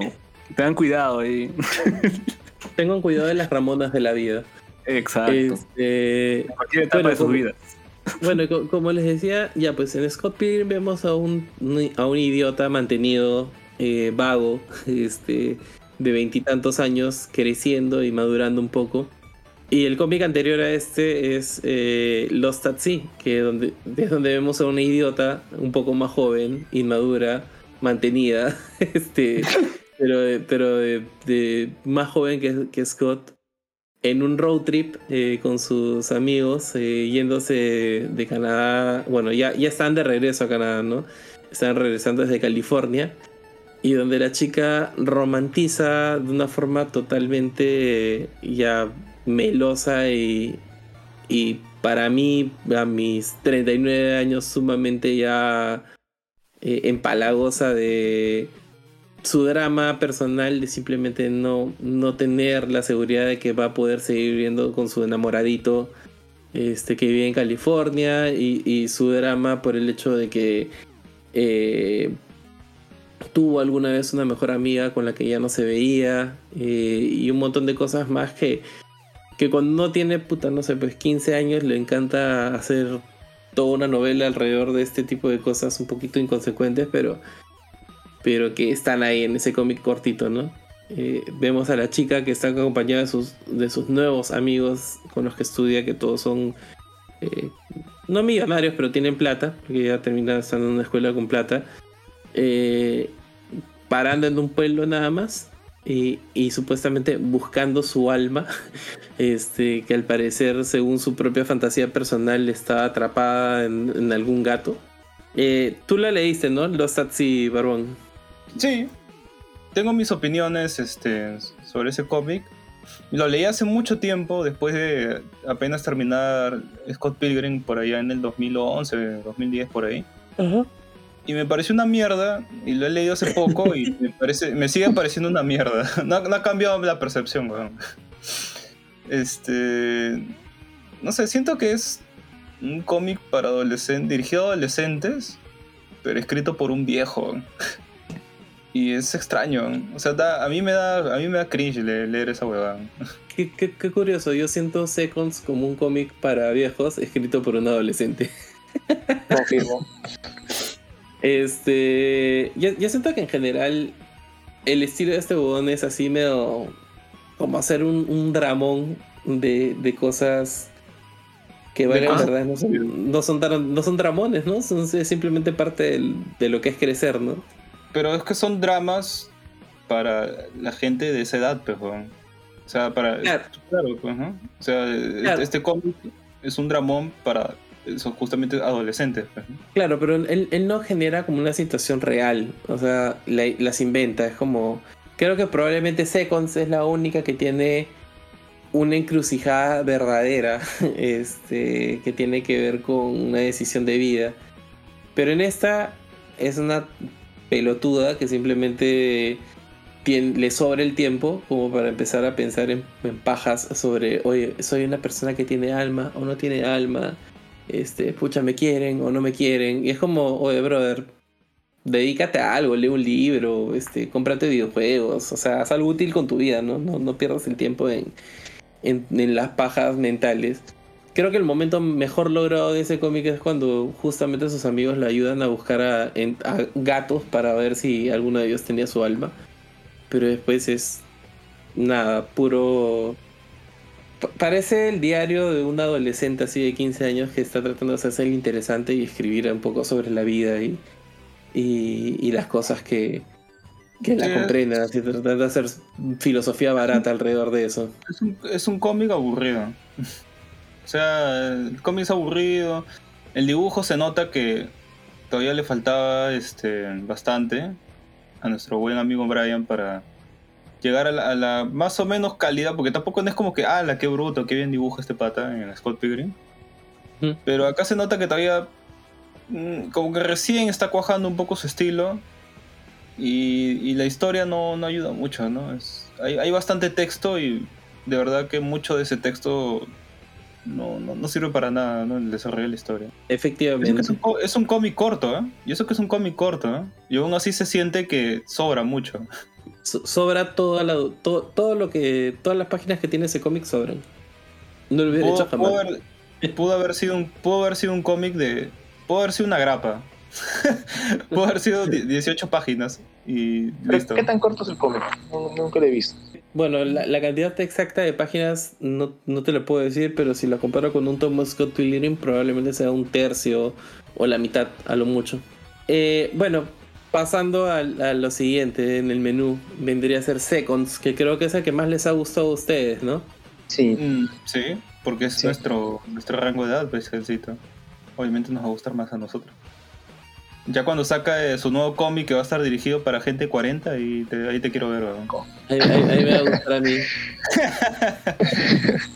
Pero sí, Bueno, creo que- es- creo que- ¿Sí? Dato, dato curioso sobre Seconds antes que empecemos a... Bueno, a ver, primero un- una pequeña intro a Seconds, ¿no?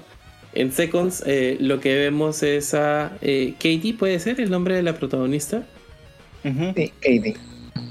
Ya, eh, Katie en algún momento de su vida, cuando era más joven, eh, decidió junto a unos amigos invertir y, y hacer un restaurante al cual le puso de nombre Seconds.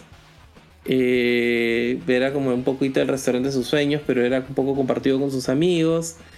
Eh, se volvió uno de los sitios más populares de la ciudad en la que ella vive. Ya le va súper bien, pero ha llegado el momento en su vida en el que ella ya no quiere ser parte de Seconds porque no, no- no lo siente como un proyecto propio. Siente que es algo que, que ha crecido y sigue funcionando un poco casi por inercia.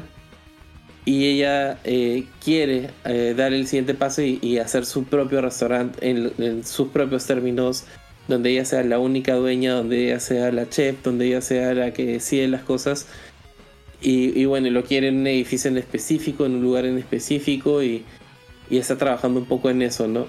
Lo que ocurre es que vamos a descubrir un poco las relaciones eh, truncas que tiene, digamos, Katie con la gente que trabaja en Seconds antes de que pueda abrir el otro restaurante. La- un poco vemos como ella se arrepiente de ciertas decisiones que ha tomado en su vida, como hay ciertas cosas que siente que, que la han cagado y han cambiado su, la forma en cómo ve- veía las cosas.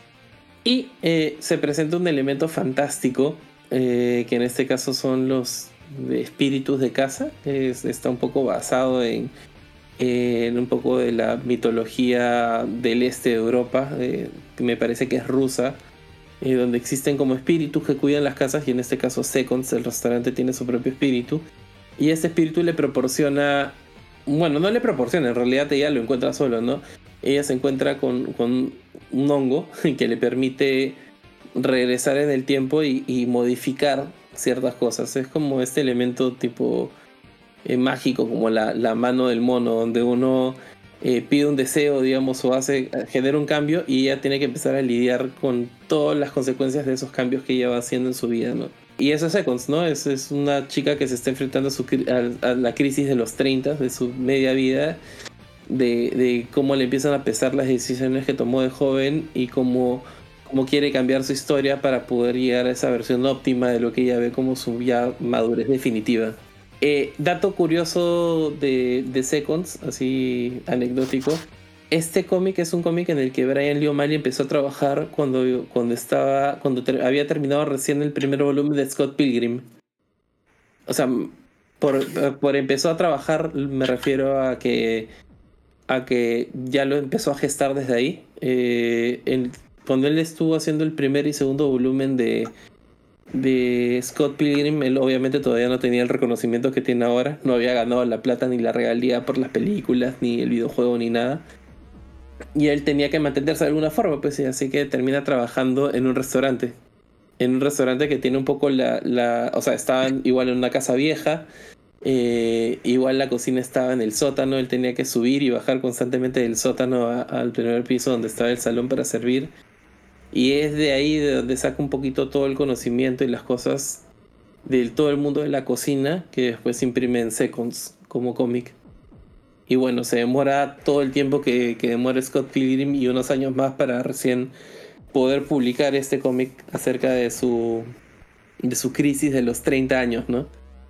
Y de hecho él cuenta un poco de que había momentos en los que él se arrepentía de haber hecho tan largo Scott Pilgrim porque obviamente es tiempo invertido, es una cantidad, digamos, considerable de años que le dedicó solamente a Scott Pilgrim. Y él mismo decía, pucha, ¿por qué no dejo a Scott Pilgrim acá nomás y, y ya salto a Seconds, ¿no? Porque ya me aburrí un poco, ¿no?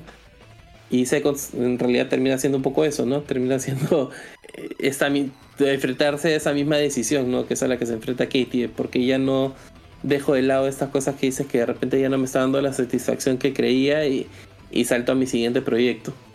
Nada, Barbón, este, Yoichi y Renzo, cuéntenme.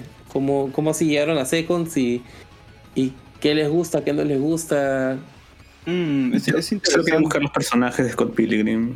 Usarlo como cuando buscas. ¿Cómo se llama esa? Esos donde hay varios personajes dibujados y buscas Es- este personaje. Ah. Where Ahí is está. Waldo? Exacto, para mí fue eso. Bueno, Seconds eh, es un cómic que yo esperé, eh, de hecho. Creo que recuerdo que estuve siguiendo los teasers, estuve leyendo noticias hasta que salió. Y lo pude leer de, de forma obviamente no legal en ese tiempo. Y creo, creo que lo que me parece más interesante es el tema, y que también me pareció interesante en su momento, es el tema eh, que a diferencia de Scott Pilgrim, eh, este, como está enfocado en la crisis de los 30, plantea algo muy real, ¿no? Que es el, tema de las decisiones. Tomar decisiones a mediana, eta- a mediana edad, o sea, a los 30 años, 29 años, o, o por arriba de los 30, son decisiones este, importantes, ¿no? Tienen mucho más peso que decisiones que puedes tomar cuando eres adolescente o cuando eres este, mucho más joven, ¿no? Veintipocos, ¿no? Porque todavía tienes tiempo como para ya, pues te equivocaste, ya, pues te equivocaste, ¿no? No, no importa mucho. Puedes este, resetear, tienes, tienes tiempo para poder resetear y volver a intentar, ¿no? Pero ya cuando uno llega a esta edad, pues ya las decisiones pesan, pues, ¿no? Y eso es lo que te muestran en Seconds, que es bien interesante. Renzo, tú. En mi caso, yo llegué este, justo en época de la tienda, porque queríamos traer a Scott Pilgrim a este, español a la tienda, a Sekai. No, Cholo, yo te lo recomendé, yo me acuerdo claramente, weón. Asu. Sí, Asu. que- quería esa memoria, quería esa memoria, pero sí me acuerdo que era en la tienda. Eh, Creo que lo buscamos ahí. No me acuerdo si O sea- me recomendaste Barbas, no me acuerdo bien. O sea, o sea Sekai sí. Comics fue tu Seconds. Que me- Mierda. Tal cual. Pero no recuerdo si me fuiste tú que me la recomendaste. Si fue así, no me acuerdo. Pero sí, este, cuando quedamos cerca de Seconds, eh, vi un video en YouTube, un resumen. No te contaba la historia, simplemente de qué trataba nada más. Ah, sí, yo te lo pasé. Pero sí, ya, entonces fuiste Iba a decir que era Emerson, pero no me acordaba si era Emerson o Lima. Sí, tú, entonces sí. Entonces me lo pasaste y, y fue impactante cómo lo narró. O sea, fue muy, muy chévere. Dije, wow, un cómic te hable de esto, entonces a leerlo. Yo lo leí y de verdad fue una identificación total. O sea, el tema de los errores y cómo a veces uno no acepta eso. Me mencionan siempre el tema de que psicología habla, habla acerca de la verdad del error, y convivir con eso y no resignarte a pensar que hubiese pasado así. Ya está hecho, entonces ver adelante. y Eso es uno, es uno de los temas que tocan Seconds. O sea, de arranque ves que te da la opción de poder cambiar algo del pasado que nadie recuerde que ya que hayas hecho eso y corregirlo, te tienta hasta pensar en querer hacerlo, pero sin saber que acumulando varias cosas de esto, o cambias una cosa, pero puede alterar otros aspectos más. Hasta puedes perder este el sentido en sí. Entonces cuando, cuando leí Seconds me hizo acordar a varias, varias cosas que había visto antes. La cosa más rápida solamente fue Click de Adam Sandler. El tema de eh, eso, un poco de viaje, de tiempo, me hizo recordar mucho a cambios, de, cambios algo del pasado por algo del futuro. Y cosas así ya, ya, ya, ya, es- ya es el momento en el que la comparas con una película de Adam Sandler, ya se terminó. Ah, Eh, tranquilo, Ah, que- él no, la- que no- cuando lo dirigen es bueno. Pero Cuando-. Cuando Sí. lo dirigen al Drunk. Punch, este, ¿cómo es? Drunk Punch. ¿Cómo Y- es? Siempre me... y, y después la, la que sacó en Netflix está algo con diamantes. And, and Cut Games, claro. Ya, ya, esas son sus dos buenas películas. Cuando vi en debate con la con la Sandler, o sea, eso, eso es interesante, es el cambio generacional, el cambio de nuestro feeling, que es algo un poco duro, esa acción, algo que le afecte o, o una reinvención, su única solución. Quieres vivir en una burbuja o una zona de confort y ya luego explota el tema, obviamente sin, sin mencionar spoilers obviamente acá, pero ves una construcción al final, ves una, una reflexión que se hace ella misma y es justo el- lo que identifica más a uno. O sea, el- el- Pero no- el- Una Sí. pregunta, ¿y, y ustedes no sienten que, que de pronto, o sea, para empezar este, este vehículo, esta cosa que utilizan para contarte cómo Katie llega a estas conclusiones, es algo que se ha visto en varias películas, en varias otras producciones? O sea, hace no mucho hicimos un especial sobre viajes en el tiempo en Akiva Nights y hablábamos de, de pe- la película esta de la chica que salta a través del tiempo, que, que tiene un poco la misma trama, ¿no? Es una chica que toma decisiones y después sufre las consecuencias y después tiene que regresar en el tiempo para parchar los cagadones que se metió. Bueno, pero que tiene, digamos, una óptica un poco más adolescente por los problemas de la chica, ¿no? Eh, y en el caso de Seconds, siento que el problema de fondo sí es adulto, pero la forma en cómo se resuelve y la forma como el personaje se comporta y cómo cómo se le da esta herramienta un poco infantiloide, esta fantasía medio de niños, así de regresar en el tiempo, me- medio de cuento, desvirtúa el, el fondo del problema. Como que lo vuelve un poquito así como, como aniñado, como que realmente nunca se enfrenta a sus problemas, sino simplemente constantemente está escapando. Y está Sí. evadiendo y está... Y de hecho de madura no tiene nada, o sea, finalmente la buena es una tarada que, que todo el tiempo está rehuyendo y, y por caprichos empieza a simplemente a reaccionar. Y solamente cuando ya la cosa es como ya se está yendo toda la mierda y por una cuestión básicamente de, de pura suerte logra corregir, digamos, el rumbo de la, de la historia, perdiendo muchas de las cosas que, que, que quiso tener en un primer momento. Claro. Y, y es, y es así. o sea, si nosotros nos ponen en, en esa situación, en caso o, o, o- tomarían esa decisión de cambiar algo en el pasado, Pues, tuvieran la oportunidad de ver una Z como en ese caso, ¿lo harían o no? Para corregir Mm, cosas en mi vida, que, obviamente, to- todas las personas. O sea, yo creo que si todos tuvieran la oportunidad de viajar al pasado y cambiar algo, fácil harían. ¿no? O sea, Sí, yo estoy segurísimo que al, al- al chino. Yoichi, si tú le pones hongos delante de él, así no te van a viajar en el tiempo, igual te lo van a comer. Igual se, igual se lo consume. O sea, a ver si te va a viajar. Pero creo que, creo que lo que quiere plantear el cómic es, este, es lo siguiente, ¿no? Que es a- aprender a, a vivir con las decisiones que uno ha tomado. pues. Pero la chica hace todo hasta lo opuesto. Claro, hace todo lo opuesto, y, pero al, al final eso es lo que quiere decir, pues, ¿no? O sea, te, te está mostrando cómo, cómo va intentando cambiar y se va dando cuenta que cada realidad es más cagada que la que tenía en verdad. O va perdiendo muchas más de las, de las cosas que en verdad tenía en ese momento. Y es así, ¿no? En la vida hay, hay que... O sea, tú tienes que vivir con las decisiones que has tomado, ¿no?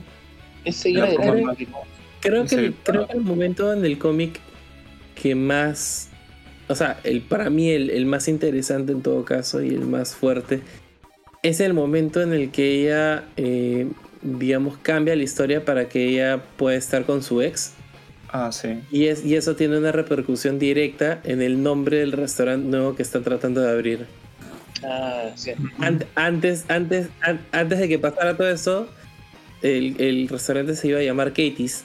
Y era su restaurante, era suyo, era su proyecto, era su propia visión de la vida, era lo que ella estaba buscando. Se había vuelto una mujer, a pesar de todos los problemas que tenía, independiente y, y- y era dueña de su destino. Y de pronto eh, la pelotuda esta más bien involuciona, eh, se queda colgada una relación que aparentemente tampoco le, la llena. Y el, y el proyecto de su vida, que era Katie's, se transforma en. ten- tenía otro nombre, era, eran las MK2. iniciales, era. Ajá, MK2. MK2. Y era como, brother, o sea, ta- o sea, O sea, muestra un aspecto sumiso, porque ta- claro, tan necesitada estás de- del afecto de un huevón que, que estás dispuesta a ceder tu sueño y tu. y tu. y tu, la posibilidad de ser tú misma. Y de hecho la huevona como que dice, bueno, Fepes, ¿no? O sea, ya. Eso es, ¿no? Como que no le discute mucho el rollo, ¿no? Le hace roche un poco eh, al brother porque es como que ella se entera en tiempo real de los cambios que han habido y, y no puede hacer mucho al respecto. Y más bien me parece malazo porque la óptica que se le da es como el brother ofendido porque ya no se acordaba de que esto ya no se iba a llamar Katie's, sino era una cosa compartida. O sea, a mí, a, a- a- a mí me pareció recontra cojuda la huevona. Y me pareció recontra cojuda porque es- eso ni siquiera la obligó a, a cambiarlo, sino fue como, bueno, lo asumió, ¿no? Es como parte del, del costo de, de, de querer estar con, con este huevón. O sea, la- yo, yo siento que la deja como una... O sea, la deja más tarada de lo que ella pensé- pensaba que era. Y, y otra parte también inclusive cuando cambian el lugar. Porque este, ella tenía idealizado el lugar donde yo quería hacer nuevo restaurante, pero el pata quería otro. Entonces Totalmente. cuando hace, cuando hace la cuando hace el cambio de la decisión del lugar, van al local y como que lo narra de una manera como que este es el lugar, pero no era el que quería, pero al menos me siento cómodo aquí, pero no me gustan los colores, pero es este aquí. Como ella trata de negarse, trata de aceptar este, la decisión, a pesar que ella no está favor- favorable de eso, que no le gusta, pero igual solamente por convivir en un momento de confort, entre comillas, acepta y muestra un- otro capítulo más de, su, de sumisión ante su pareja. O sea, y, y ni siquiera es a- hacia la pareja, sino es hacia la vida en general. Sí, ¿no? Como que- claro. como, como que, bueno, pues ya. Es como que esa, esa chica chévere, fuerte, que, que- de la cual me estás hablando al principio, que está dispuesta a, dejar el éxito eh, por tener algo propio y, y- y en lo, con lo que sí se va a meter, decide dejarlo todo solamente por la estupidez de... O sea, en- entiendo la primera, la primera vez que corrige, digamos, el tiempo para evitar que, que la otra chica se queme. Pero después todo lo demás, todo lo que viene después es como, ala, qué patética esta weona. Son errores. Claro, y el final, o sea, el final se da así porque, porque de alguna forma la situación lo lleva a eso, pero no, no porque ella conscientemente, o sea, ella todo el tiempo pudo haber corregido esto, pero al final se corrige solamente porque la buena ya no pudo más. O sea, ya, ya reventó la situación en su cara, pero no porque ella lo decidiera, sino porque ya no- era eso o se iba todo a la mierda, ¿no? Claro, y, y- y lo, lo interesante es que en, en la- acá sí pueden hacer spoilers sin asco, ¿no? Del cómic. ¿no? Bueno, spoiler alert desde, desde este punto, para los Lo que bueno- están escuchando. Claro, lo bueno es que al final eh, hay un cuadro muy interesante en Seconds, justo cuando habla de la apertura del local, porque ahí ya ella misma empieza a aceptar los errores sin necesidad de hacer cambio. Sabía que el, el abrir el local requería una impresión mucho mayor. A pesar que abrimos el local, a pesar que la impresión fue mucho mayor, pero al menos logré mi sueño. esa parte como que ya da un crecimiento un poquito más al personaje. Ya sabe lo que ha pasado anteriormente y sabe que a pesar que ha cometido un error, tiene que continuar con ese error y seguir adelante a pesar que la este, genere más esfuerzo y más este más costo lo que uno quiere. Y obviamente Mm. logra su, su sueño tener trasplante. Bueno, no, no sé, o sea, a, a mí lo, me pasó eso, ¿no? Se- Sentí en líneas generales que, que es un personaje que se termina de dibujar conforme avanza la historia y, y si bien tiene elementos fantásticos, interesantes y bonitos con todo el tema del- de los espíritus de la casa, más que sentir como, como una historia de crecimiento, lo siento como una historia de involución, en donde un personaje inmaduro eh, no madura, simplemente tiene que acomodarse a las circunstancias que se, que, que se dan. Y en ese sentido, a mí me sigue gustando más Scott Pilgrim, porque por lo menos Scott Pilgrim es más entretenido como historia, para mí. Barrón, ¿estás por ahí? Tú que estás en Justo plena regresé crisis, con mi, con mi cafecito. tú que estás en plena, en plena crisis de los 30. Ujú. Cuéntame. ¿Cuál No, es no sé, eh, pa- pa- para ti, este... ¿Te gusta Seco? ¿No te gusta? ¿Te gusta más que Scott Pilgrim? Ah, a, a mí me gusta más, o sea, el tema de, como ya he dicho, este, el tema del dibujo, el coloreado, los diseños. Hay, hay un personaje, esta chiquita que usa, que anda toda así desgarbada, no me acuerdo su Mm. nombre ahorita. Hazel, O sea, ese, la ah, ahí está. Ajá, ese diseño por si a mí me, me parece bien paja. Se nota una, una evolución en, en ese, en eso con, con Brian O'Malley, pues, ¿no? Mejor en, su- en el diseño de sus personajes. Este, de repente la problemática principal la siento mucho más interesante que en la de Scott Pilgrim, ¿no?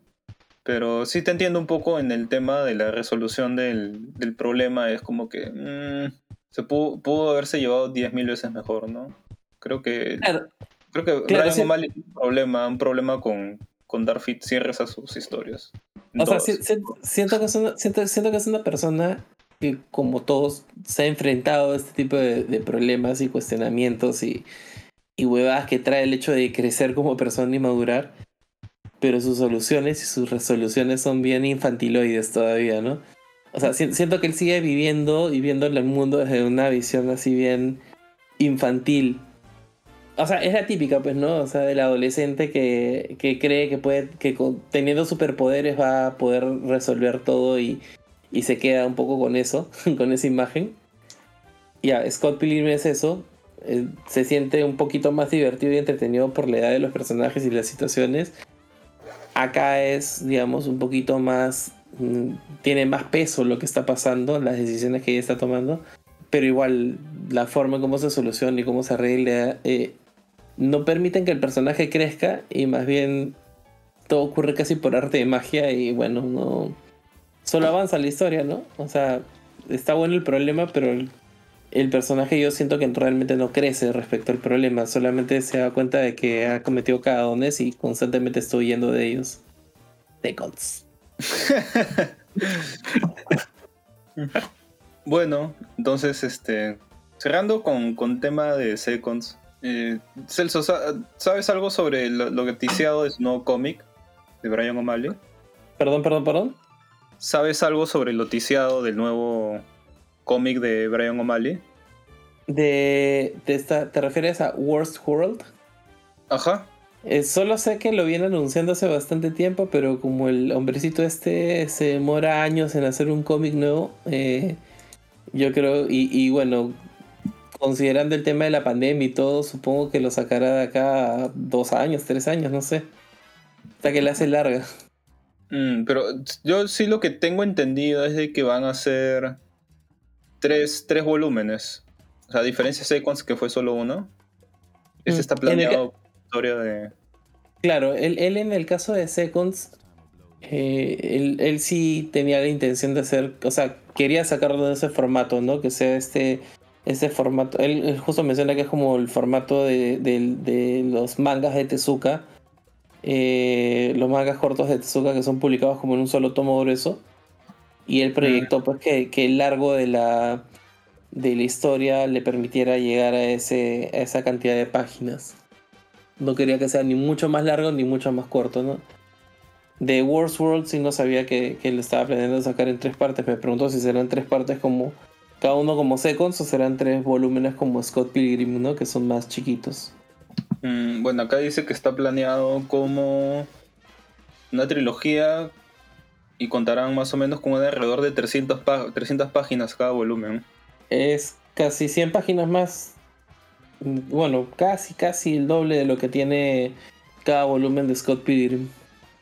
Lo único que puedo decir del, del- del próximo trabajo de, de Brian Lee O'Malley es que lo que él trata de hacer, o sea, para empezar la historia parece que va a estar inventada en Los Ángeles. Él actualmente reside en Los Ángeles.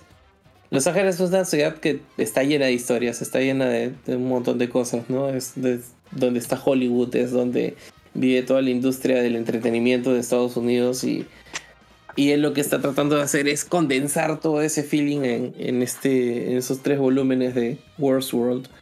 Ahora, ¿cómo lo hará? No tengo la más mínima idea. No sé si seguirá haciendo la historia de un personaje que está tratando de crecer. Eh, esta vez ya, no sé, que lo hará cuarentón. No, dice que es- un, es un treintón también, que se llama Benny y una, y una veintañera. Ellos dos van a ser los protagonistas. Bueno, ya, ya habrá que ver qué, qué logra con esto, ¿no? Pero eso no es lo único que está en lo que estaba trabajando, ¿no? Este, justo como les decía al principio, él sacó este, este cómic en Image que ya tiene tres volúmenes llamado Snot Girl. Sé que no lo han querido leer, el barbón no lo ha querido leer porque no lo dibuja Brian Lee O'Malley, pero ¿sabe más o menos de qué trata? No. Pero si quieres, no, me lo puedes contar, ¿no? A ver si me animo No, a leer. Eh, no, en realidad no te lo recomendaría. Este, de los tres volúmenes yo ya alcancé a leer solamente dos. Eh, dentro de todo tiene buenas críticas. Eh, yo no comparto la opinión de la gente que le ha hecho los reviews. Eh, trata de la historia de una influencer, una chica dedicada a la moda. Y el cómic se llama Snot Girl, que quiere decir algo así como mocosa, o como chica persona a la que le salen los mocos. Eh, porque esta chica, más allá de ser una influencer exitosa que tiene todo su séquito de personas que, él- que hacía a todos lados, tiene problemas de alergia y, vive dos vidas, ¿no? Vive su vida donde tiene que tomar antihistamínicos y, medicarse para, para que no se le estén chorreando los mocos. Este, y luego tiene su vida un poco de farándula, donde la gente le, le revienta cuentas por todo, ¿no? Y, y- y la gente está pendiente de con quién sale, quiénes son sus amigos. Todo lo típico que sabemos o queremos saber del mundo de los influencers, ¿no? De hecho, el, un poquito el moto de la, del cómic es, la chica tiene el pelo verde y, y- y lo que dicen es green, green hair, don't care. El pelo verde, al pelo verde no le importa. Y la verdad es que el cómic se siente. No sé si ustedes han visto o han entrado a TikTok y han visto que a veces hay gente de 40, 50 años que se quiere meter a TikTok a hacer contenido. Sí. Claro, el TikTok de Akiva Nikes, donde pueden ver a nuestro amigo Celso. No, yo no he salido todavía en, en, en Activa Nights. No, estoy bromeando, Eh. Saldrá, saldrá. Y, y cuando lo haga lo haré dig- dignamente. Este, no, pero si han- si han- o sea, no sé si han visto así eh, el TikTok de algunos actores peruanos un poquito fracasados, así que ya, ya pasaron los 40, 50 años y están tratando de hacer contenido en esta nueva red social para volverse relevantes. Y, y, y sus sus videos son un poco patéticos. Es como. Ah, ya, la- dilo, dilo, dilo. La, la gente de Pataclown. Eh, entre, en- entre ellos, algunos de Bataclan. O sea, como que están tratando de, de hacer trends, están tratando de mantenerse a la moda, pero no entienden la lógica que hay detrás de eso. Cómo funciona esa red social. Ya, ese mismo feeling, ese mismo cringe de alguien tío tratando de entender cómo funcionan las nuevas generaciones y qué los mueve y, qué, y cómo hablan. Eso es, es este Snot Girl.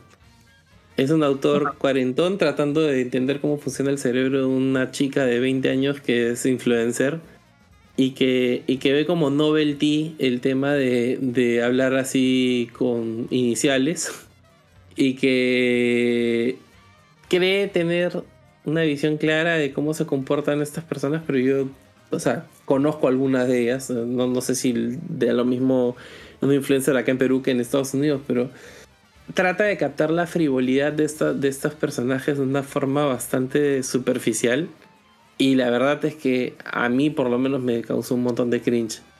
Este, la historia trata de, tener como un misterio, introduce un personaje femenino que se vuelve amiga de, la protagonista y que y con la que va a pasar ciertas cosas.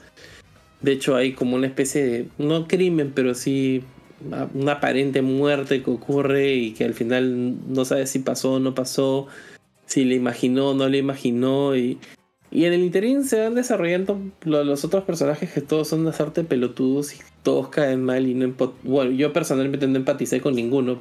Y se vuelve tedioso y aburrido y, y, me, me, da vergüenza ajena por momentos y, y no sé, como, como que no, no, no alcanza a desarrollar una historia se vuelve como sentirse actual y no lo está logrando, en mi parecer. Terminé el volumen 2 ya un poco a ver qué le va a pasar a los personajes y porque finalmente tampoco siento que pase nada. O sea, como que mucho personaje flashy. Está la chica que es la cute girl, que es la que para yendo a Japón y haciéndose sus fotitos y siendo kawaii. Está eh, el chico influencer que está con la intern de, de la protagonista. No sé, ¿Ustedes llegaron a ver esta serie en Netflix eh, sobre este influencer que va a, a París? ¿Cuál? Mm, creo que se llama Emily in París. Ajá, Emily in París. Pero no la he Que le cayó con, que le cayó con, palo. Que estaba protagonizada por este. Se me dio el nombre de la actriz. Eh, Lily Collins que es un retrato así recontra superficial y frívolo de, cómo es una influencer y cómo funciona el, sistema de la moda ahí en París y el sistema de las agencias de publicidad y las agencias de PR. Y le cayó un poco con palo por eso, ¿no? O sea, igual a la gente le gustó, pero la crítica le dio un poco con palo. Es el mismo feeling, ¿no? Es el mismo feeling así superficial que no termina de cuajar, no termina de darle. Y bueno, como decía el Barbón, no está dibujado por, por Brian Lee O'Malley, está dibujado por, por otra chica eh, que lo ayuda en esto. Y, la verdad es que el dibujo tampoco es bueno, es, como bastante me, mediocre. Los colores también son chillones, cartoony, pero no nada memorable. Así que yo no la recomendaría para nada. Uy. Mm. No pierdan su tiempo. Bueno, pues que esto Blue Label solo deja un gran mensaje para todos. Vean Scott Pilgrim, la película. y nada más. y nada más. Y no sean Scott. no, es que realmente yo, por ejemplo, recomendaría leer el cómic de Scott Pilgrim porque sí es bastante entretenido, pero leer primero el o sea, recomendaría leer primero el cómic antes de ver la película, porque si ven primero la película y después leen el cómic, les va a parecer innecesariamente largo y aburrido. Por partes. Yo les recomendaría ver, leer el cómic y después, cuando ya lo han visto, ver la película que es como una especie de resumen mejor hecho de lo, que. y, y, mejor montado de lo que debió haber sido el cómic, pero igual de divertido, ¿no? Y chévere. Y después, Seconds creo que sí es una muy buena lectura que cada uno va a tener una impresión distinta según la edad y el momento de la vida en el que lo agarren, ¿no? Igual el arte es súper bonito, el color es súper bonito y, introduce temas bastante interesantes, ¿no? Como el tema de los espíritus de casa y el viaje en el tiempo. y supongo que, que, ya hasta ahí nomás le recomendaría leer a Brian Lee O'Malley, ¿no? A mí, a mí lo que me sorprende es cómo este huevón ha hecho toda una carrera y toda una vida con estos cómics nada más, porque esos son los dos únicos chéveres que tiene muy poco en sí sus trabajos, pero igual impacta mucho en el mundo. O sea, yo creo que Scott Pilgrim fue lo que le abrió las puertas a absolutamente todo, ¿no? O sea, sacaron la película que, que venía con toda esta constelación de estrellas y después, este, incluso hicieron el videojuego, ¿no? Que este año fue reeditado, me parece, para, para que salga para la Switch y para otras plataformas. Sí, fue relanzado. Es que ese videojuego tuvo una serie de problemas eh, el tema fue de que creo que estuvo detrás eh, de, la patente, creo que Universal. Aparte del estudio que lo hace, que no me acuerdo quién es, no me acuerdo quiénes son. Y no me acuerdo qué otra, otro tercero estaba metido ahí en los derechos de ese videojuego. Y por eso salió, oficialmente salió al principio de forma digital, para PlayStation 3 y creo que Xbox 360, exclusivamente en digital. Claro, primero, primero Y- salió en. Me acuerdo que primero salió en Xbox, porque yo en ese momento solamente tenía Play y tardó bastante tiempo en llegar a Play. Era exclusivo de a Play. Xbox. Era exclusivo de Xbox un tiempo, sí. Luego sale en PlayStation y de ahí este, simplemente el juego desapareció porque supongo que terminó la patente o, o no sé qué habrá pasado. Algo así creo que fue, que el problema Claro, que tuvo. lo, lo quitaron de las tiendas. Y lo quitaron de las tiendas y de hecho el juego digital por un tiempo fue coleccionable. Había gente que te vendía el Play 3 o la Xbox, te decía, oye, yo tengo el Scott Pilgrim digital por si acaso. Yo lo tengo porque alguien quiere comprar mi Play 3. ¿ah? Claro, y, y de, y de ahí ha sido, no sé qué logística habrá tenido detrás, que habrán puesto de acuerdo estas tres partes para poder relanzar. Porque probablemente el, el- acuerdo entre los tres sea simplemente sacar más plata por sacar el mismo juego y lo han hecho, pues, ¿no? La han vuelto a relanzar eh, la versión completa porque tenía dos DLCs ese juego y ahora también lo han sacado en físico, ¿no? Que era algo que sí no se había hecho cuando lo sacaron la primera vez. Claro, sacaron una edición coleccionable bastante bonita eh, para Switch. No sé si para las otras plataformas. Sí, también. Y, y bueno, el, el juego es un beat 'em up que no es ni bueno ni malo. Eh, los gráficos son muy, muy, muy bonitos. Este, la ambientación y todo. Eh, está más está basado. es ajá. un buen beat 'em up. Está basado más en la película, me parece, que en. que en el cómic. Ah, no. ¿No? Es que no, no, no lo he terminado, así que. Ah, bueno, tienes que dejar de ser manquito, pues, el sitio, para que llegues a los niveles. Me, me da, me da flojera esos juegos así repetitivos donde solamente tienes que estar apretando tres botoncitos ahí como monguito. Pero bueno. Claro, tú este, solo quieres un juego que presiona un botón para pasarlo. Más o menos. Este, pero sí, o sea, la música es súper paja. Es, es como la versión de 8 bits de todo lo que escuchamos en, en la película. Que eso sí está buenazo. Y nada, eh, de hecho es, es recomendable también, ¿no? Recomendable el juego en ofertas, en ofertas de Switch. Creo, creo que el juego lo pueden caer a, a precios de 8 dólares, 7 dólares. ¿no? Entonces, sí, es un buen precio. Por ese juego, sí, está muy bien pagado. Y bueno, y si quieren jugar un buen juego de, de beat 'em up, no sé, pueden Street of Rage o algo así. Que es mejor juego. Ah, el 4, que acaba de El salir 4. hace poco. Buenazo, ¿eh? Muy bueno. Eh, y nada, ya. ¿Hay algo más que quieran decir del buen Brian Lee O'Malley? Nada, esperar nomás a ver qué nos trae nuestro asiático canadi- canadiense que ahora vive en Los Ángeles. A ver qué cosa nos trae de nuevo, ¿no? ¿Con qué sorprende ahora? ¿Y a qué público está ¿Lo enfocado? leer? Sí, O sea- o sea, cuando salga, lo voy a leer después de tres meses o cuatro meses, ¿no? El, tie- el tiempo, el tiempo de espera del barbón. Claro. Bueno, Fíjate y si la- hasta ahorita no he visto el tráiler de, de Batman. Mira ¿Cuánto tiempo ha pasado? Terrible. Bueno, y no sé, ¿tien- ¿tienen alguna recomendación ya antes de quitarnos? Así. Ah, no, antes de las recomendaciones, este programa llega gracias a nuestros Patreons que nos apoyan semana a semana. Así que, Celcito, por favor, si puedes poner tu voz más gruesa, más gruesa, si puedes, la más gruesa posible para nombrar a nuestros Patreons. Hola, ¿qué tal? ¿Cómo les va? A ver. Eh, pucha, pero a ver si tengo todos los nombres por acá. Ya que el, ya que el chino, que es el secretario oficial de, de Akiba Nights, no nos ha hecho el favor de sacar los nombres. Eh, bueno, me disculparán porque no sé si todos quieren ser nombrados por su nombre completo. Eh, tenemos a nuestros patrons como el buen Dieguito Celaya, que nos apoya desde siempre. Eh, Gam. ¿Ustedes son primos, hermanos? Eh, no. Y No. por las fotos que he visto en su Instagram, no, no parecemos tener ningún parentesco. este. Bueno, eh, está Gam, está Wilfredo y está el buen Ed también, que, que se ha quedado, ¿no? Finalmente, este, después de que tuvo algunos percances con su tarjeta y su flaca, creo. Eso no se dice. Pero- ya, pero bueno, pero- él todavía, todavía Sí, está podemos, pegando podemos, doxear entre nosotros, pero no los Patreons. pero por algo están pagando. Yo boxeo a quien quiera. Este. y bueno, ¿qué? Me, me, me saludo a mí mismo porque yo también soy Patreon. Ah, ya, voy. Este, un saludo especial para Celso Zelaya, el Patreon más valioso que tiene este podcast. Gracias a él esto sigue avanzando como proyecto. El mecenas oficial.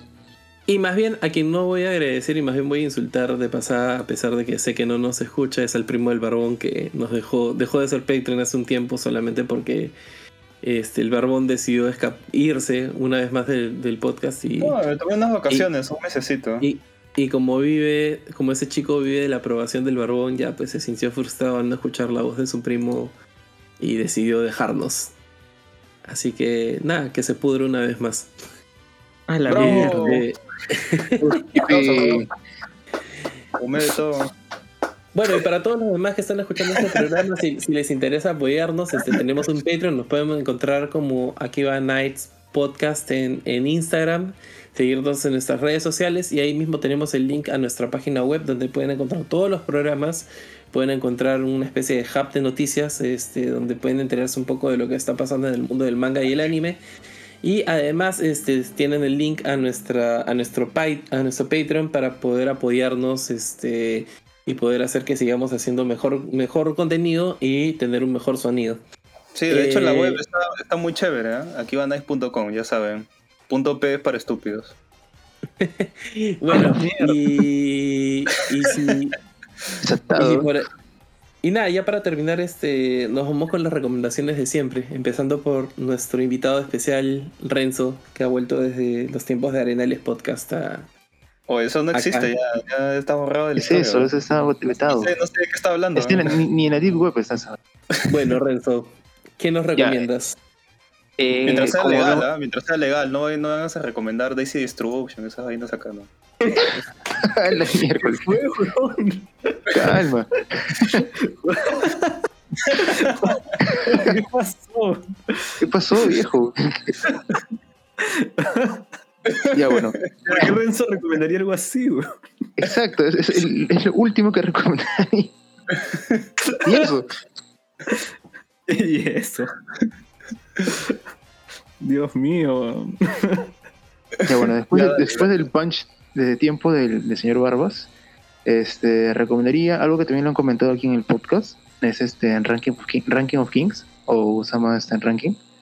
que para mí ahora es el, el mejor anime con cuatro capítulos por ahora del año. Le gana muchos otros otros que ya terminaron, así que este creo que van a ser 23, así que con cuatro ya están yendo por un buen camino ya. Buenas. Y, y tú, Yoichi, ¿qué recomiendas? Ay, si me agarraste, ah, no sé. No sé. Mejor pasemos por otra persona porque no estoy seguro. Ah, ¿quieres, pens- quieres pensarla todavía? Sí. No he visto muchas cosas últimamente. Yoichi recomienda saltar al barbón. A ver, barbón, ¿tú qué recomiendas? Sí, ¿no? La que más. Bueno, yo, yo recomiendo, este, bueno, eh, las últimas semanas, bueno, en los últimos meses me compré una PSP, un- no, una PS Vita y la pirateé, obviamente, porque si no, no, no se puede jugar. Y he estado jugando la visual novel de Stain Gates. Está muy chévere. ¿eh? Ok. Me, está, me está gustando mucho. Eh, muy recomendable, de verdad. O sea, si, si han visto el anime, o si no lo han visto, igual es, un excel- es una excelente visual novel. Sí, sí, de verdad sí lo recomendaría que lo, que lo pudieran jugar. Este. Bueno, también he estado jugando en la PS Vita. He estado du- dando duro a este juego que se llama Gravity Rush. Es exclusivo de la Vita, la, la primera parte. Es exclusivo de la Vita. No, era exclusivo de Vita. Sí, la 1 sí. Eh, la 2 salió en Play 4. Por eso fracasó. Pero, pero, sí, pero, sí, pero, sí hay- pero, sí- pero sí hay Gravity Rush en Play 4. O sea, el 1 y el No. 2. ¿Sí? Ah, vienen en combo, ¿eh? 1 y 2. Mm, No, eh, los venden por separado, pero estoy casi seguro que sí hay Gravity Rush en, en, Bueno, en yo, Play yo 4. siento que el juego está pensado para jugarse en Vita, el 1. O sea, ti- tiene controles este, que justamente funcionan con la Vita. No sé cómo la habrían, la habrían porteado a Play 4, pero en la Vita es bien cómodo y es bien chévere. Ese juego me, me está gustando bastante. Este, bueno, no, si, como les digo, si pueden comprar una Vita, cómprenla, porque esa huevada va a subir de precio. Como es tan escaso, porque no vendió ni mierda, porque Sony la abandonó eh, casi al principio de su vida, ¿no? porque le, dio aportes por un año y luego le cortó el presupuesto. Este, intentan conseguirla antes de que suba de precio, porque es un objeto coleccionable y posiblemente acá 5 años va, va a valer más, ¿no? Y, y en verdad pirateada, sí, vale mucho la pena. ¿eh? Liberada, sí. Este, tiene muchas cosas muy chéveres. Y de ahí lo siguiente que voy a recomendar es que vean la serie de League of Legends Arcane. Estaba, estaba viendo los trailers, estaba viendo el, video musical que han sacado también y muy, muy, muy bacán. Este, lo hace el mismo estudio de Spider-Man Into Spider-Verse, así que al menos calidad visual va a tener. Y de hecho yo quería ver el estreno antes de entrar acá al programa, pero por algún motivo, a pesar de que Netflix ponía de que el estreno era a las 8, esa vaina salió a las 9 y algo. no sé por qué. Atra- Atrasos de Netflix que siempre pasa con los estrenos mundiales. Pero bueno, yo supongo que para la siguiente, el siguiente programa Ya Si estoy- contarnos un poco de eso. ya podré, ya podré contar qué tal está, ¿no? Claro, si el, si el no ha renunciado por enésima vez al, al podcast, este, Ah, sí. probablemente Sí, nos este- pueda este- contar un poquito más. Este, este podcast es mi, es mi seconds.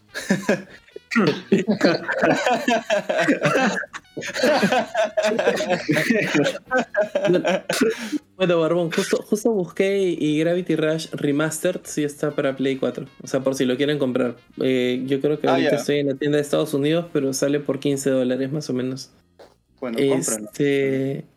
Sí, o sea, es un juego de puta madre. Ahora, como tú dices, si la jugabilidad está pensada para, para el Vita, no sé cómo habrán resuelto el tema con el control de Play. Probablemente también usen un poco el giroscopio y esas cosas para. O lo, o lo cambiaron, ¿no? Porque usa la pantalla no, táctil también. También Ah, bueno, ahí sí no tengo la más puta idea cómo lo hicieron. Este. Y bueno, yo eh, quería recomendar dos cosas, ya que estuvimos hablando un poquito del, del juego de Scott Pilgrim, el Beat 'em Map. Aprovecho para más bien recomendar uno que acaba de salir, que yo lo he jugado muy poco, como para decir que es buenazo. Lo poco que he jugado me ha gustado. Es un juego peruano que acaba de ser publicado Mm. después de años de, de ser trabajado. Y les estoy hablando de Tunche, sacado por Leap Studios. Este es un juego en el que conozco a algunos de los que han estado involucrados y, y entiendo todo el esfuerzo que le han metido y se ve el amor que le han metido en, en- en todos los aspectos del juego, desde la música, eh, los fondos, cómo están pintados y trabajados, cada animación, eh, la fluidez con la que corre. No lo he jugado lo suficiente como para poder decir si es este eh, repetitivo, si, si hay más. tengo que admitir que soy un poquito manco para ese tipo de juegos. Pero hasta de momento me parece bastante entretenido y divertido. Así que si pueden, eh, denle un poquito de amor, mé- métanle apoyo, cómprenlo y, y compártanlo para que este, pueda seguir creciendo la industria del videojuego dentro de nuestro país, ¿no? Eh, que no, no es algo muy fácil de, de lograr y hacer. Y la otra recomendación que quería hacer era... Espérate, eh, Celcito, antes de que pase a la siguiente recomendación, tengo una pregunta ya que conoce gente metida en este proyecto. ¿Cómo consiguieron el- el- la participación del personaje de A Had in Time? eh, se- Es una colaboración. Tendría que preguntarles este, puntualmente, porque me imagino que te refieres al personaje este con el sombrerito. Sí, porque, o sea, a mí me encanta el juego. Ese personaje es muy chévere. Para mí es, es mejor, no sé, pues, o sea, si estabas buscando algo parecido a Mario 64 y jugaste Mario Odyssey, puta, mejor juega a Had in Time. es mu- mucho más cercano. Bueno, eh, prometo preguntar y, y para el próximo programa tener la respuesta, Barrón, para que nos cuenten un poquito eh, cómo fue la negociación ahí. Igual hay que entender de que, de que Philip, que es, digamos, quien está un poquito detrás de esto, está muy metido en el mundo y tiene contactos de todo tipo, así que no creo que haya sido muy difícil este eh, llegar a, a la gente adecuada para lograr una colaboración. Mm, puede ser también. Bueno, ¿cuál es tu otra recomendación, Celcito? La otra recomendación es justo respecto a todo esto. O sea, si les gusta Scott Pilgrim, si les gusta Seconds, después de leerlo y quieren seguir leyendo historias así de coming of age, de gente que está creciendo y madurando, eh, les recomendaría mucho. creo que ya lo he recomendado antes, pero lo, lo repito: Blankets de Craig Thompson. En mi humilde parecer, es un cómic muy superior a cualquiera de los dos que haya escrito Brian Lee O'Malley este, donde justamente se ve eh, el tema de cómo una persona crece, evoluciona y, avanza en su vida. Eh, es un solo tomo, un poco grueso. El dibujo me parece que es espectacular también. Eh, realmente les recomiendo, lo pueden encontrar en español incluso. No sé si, si se traduce como sábanas o qué. Pero realmente les va a gustar. Y nada, no, no, no sé si Yoichi llegó a, a, a sacar algún este alguna recomendación, ¿se acordó algo? O ya pasamos de frente al, a despedirnos. Re- Recomiéndanos la nueva variedad de wheat que te ha llegado último. Es que no, o sea, no sé, es que no he visto, no he visto nada últimamente. Lo último que he visto ha sido la película de Dune. Entonces, es lo único que podría recomendar. Bueno, entonces vean, Que vean o que no la vean. Que la vean, obviamente. Ni siquiera leanse el libro y, y háganse pajas con Timothée Chalamet. Todo. O sea, peliculón. Aunque claro, no, o sea, es para, para cierto gusto tal vez, ¿no? Si te gustó, este, ¿cómo se llama? Blade Runner, como hablamos antes en el pre-show, pues definitivamente tienes que ver esta película porque la vas a amar. No sé ustedes qué tal, qué les pareció. Yo todavía no la veo, de hecho estoy reservándome un tiempo del día de mañana, el domingo, para poder sentarme cómodamente en mi sofá a verla. Este, pero sí, sí tengo bastantes expectativas. Sé que en la película de los 80s no le gusta mucho a, algunas personas. A mí me encantó, es una película que desde niño me tenía muy fascinado. O sea, de hecho hay muchas cosas que se vieron ahí que yo siento que después marcaron mis gustos después. Y nada, y me muero de ganas de ver esta, esta otra versión, ¿no? Eh, ah, también puedo decir que la película es Blade Runner eh, 2049, ¿puede ser? No estoy seguro del año. Eh, bueno, 20, contra- di- 2049. Ajá, Dune, Dune es dirigida por el mismo director que hizo Blade Runner 2049. A mí esa película también me encantó. Siento que desde la dirección de arte, el ritmo y la forma como trató este mundo de, de los este, replicants y, y los cazadores de replicants este, eh, fue muy chévere. Y nada, pues, esp- espero que el trabajo que se ha hecho sobre Dune también esté a la altura. Y nada, creo que con eso ya nos despedimos, ¿no? Ya nos quedó un programa bastante largo. pero creo que bastante chévere también. Barbón, eh, dale. Ay, Eh, chico. O sean como Scott Pilgrim. O Ramona Flowers. O un Ramón, un, un Ramón Flowers, como, como nuestro amigo Luisa, que no está hoy. Y, y ve- y Sí, vean si comen o no hongos en adelante. Un Ramón Flores.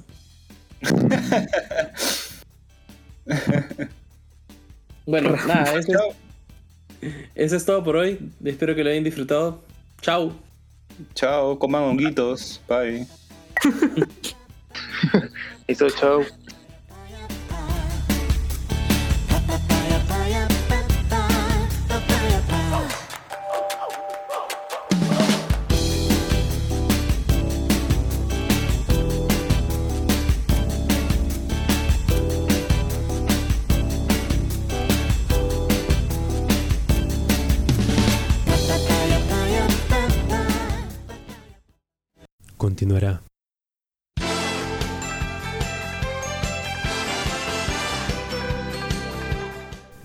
Próximo capítulo de Akiba Nights.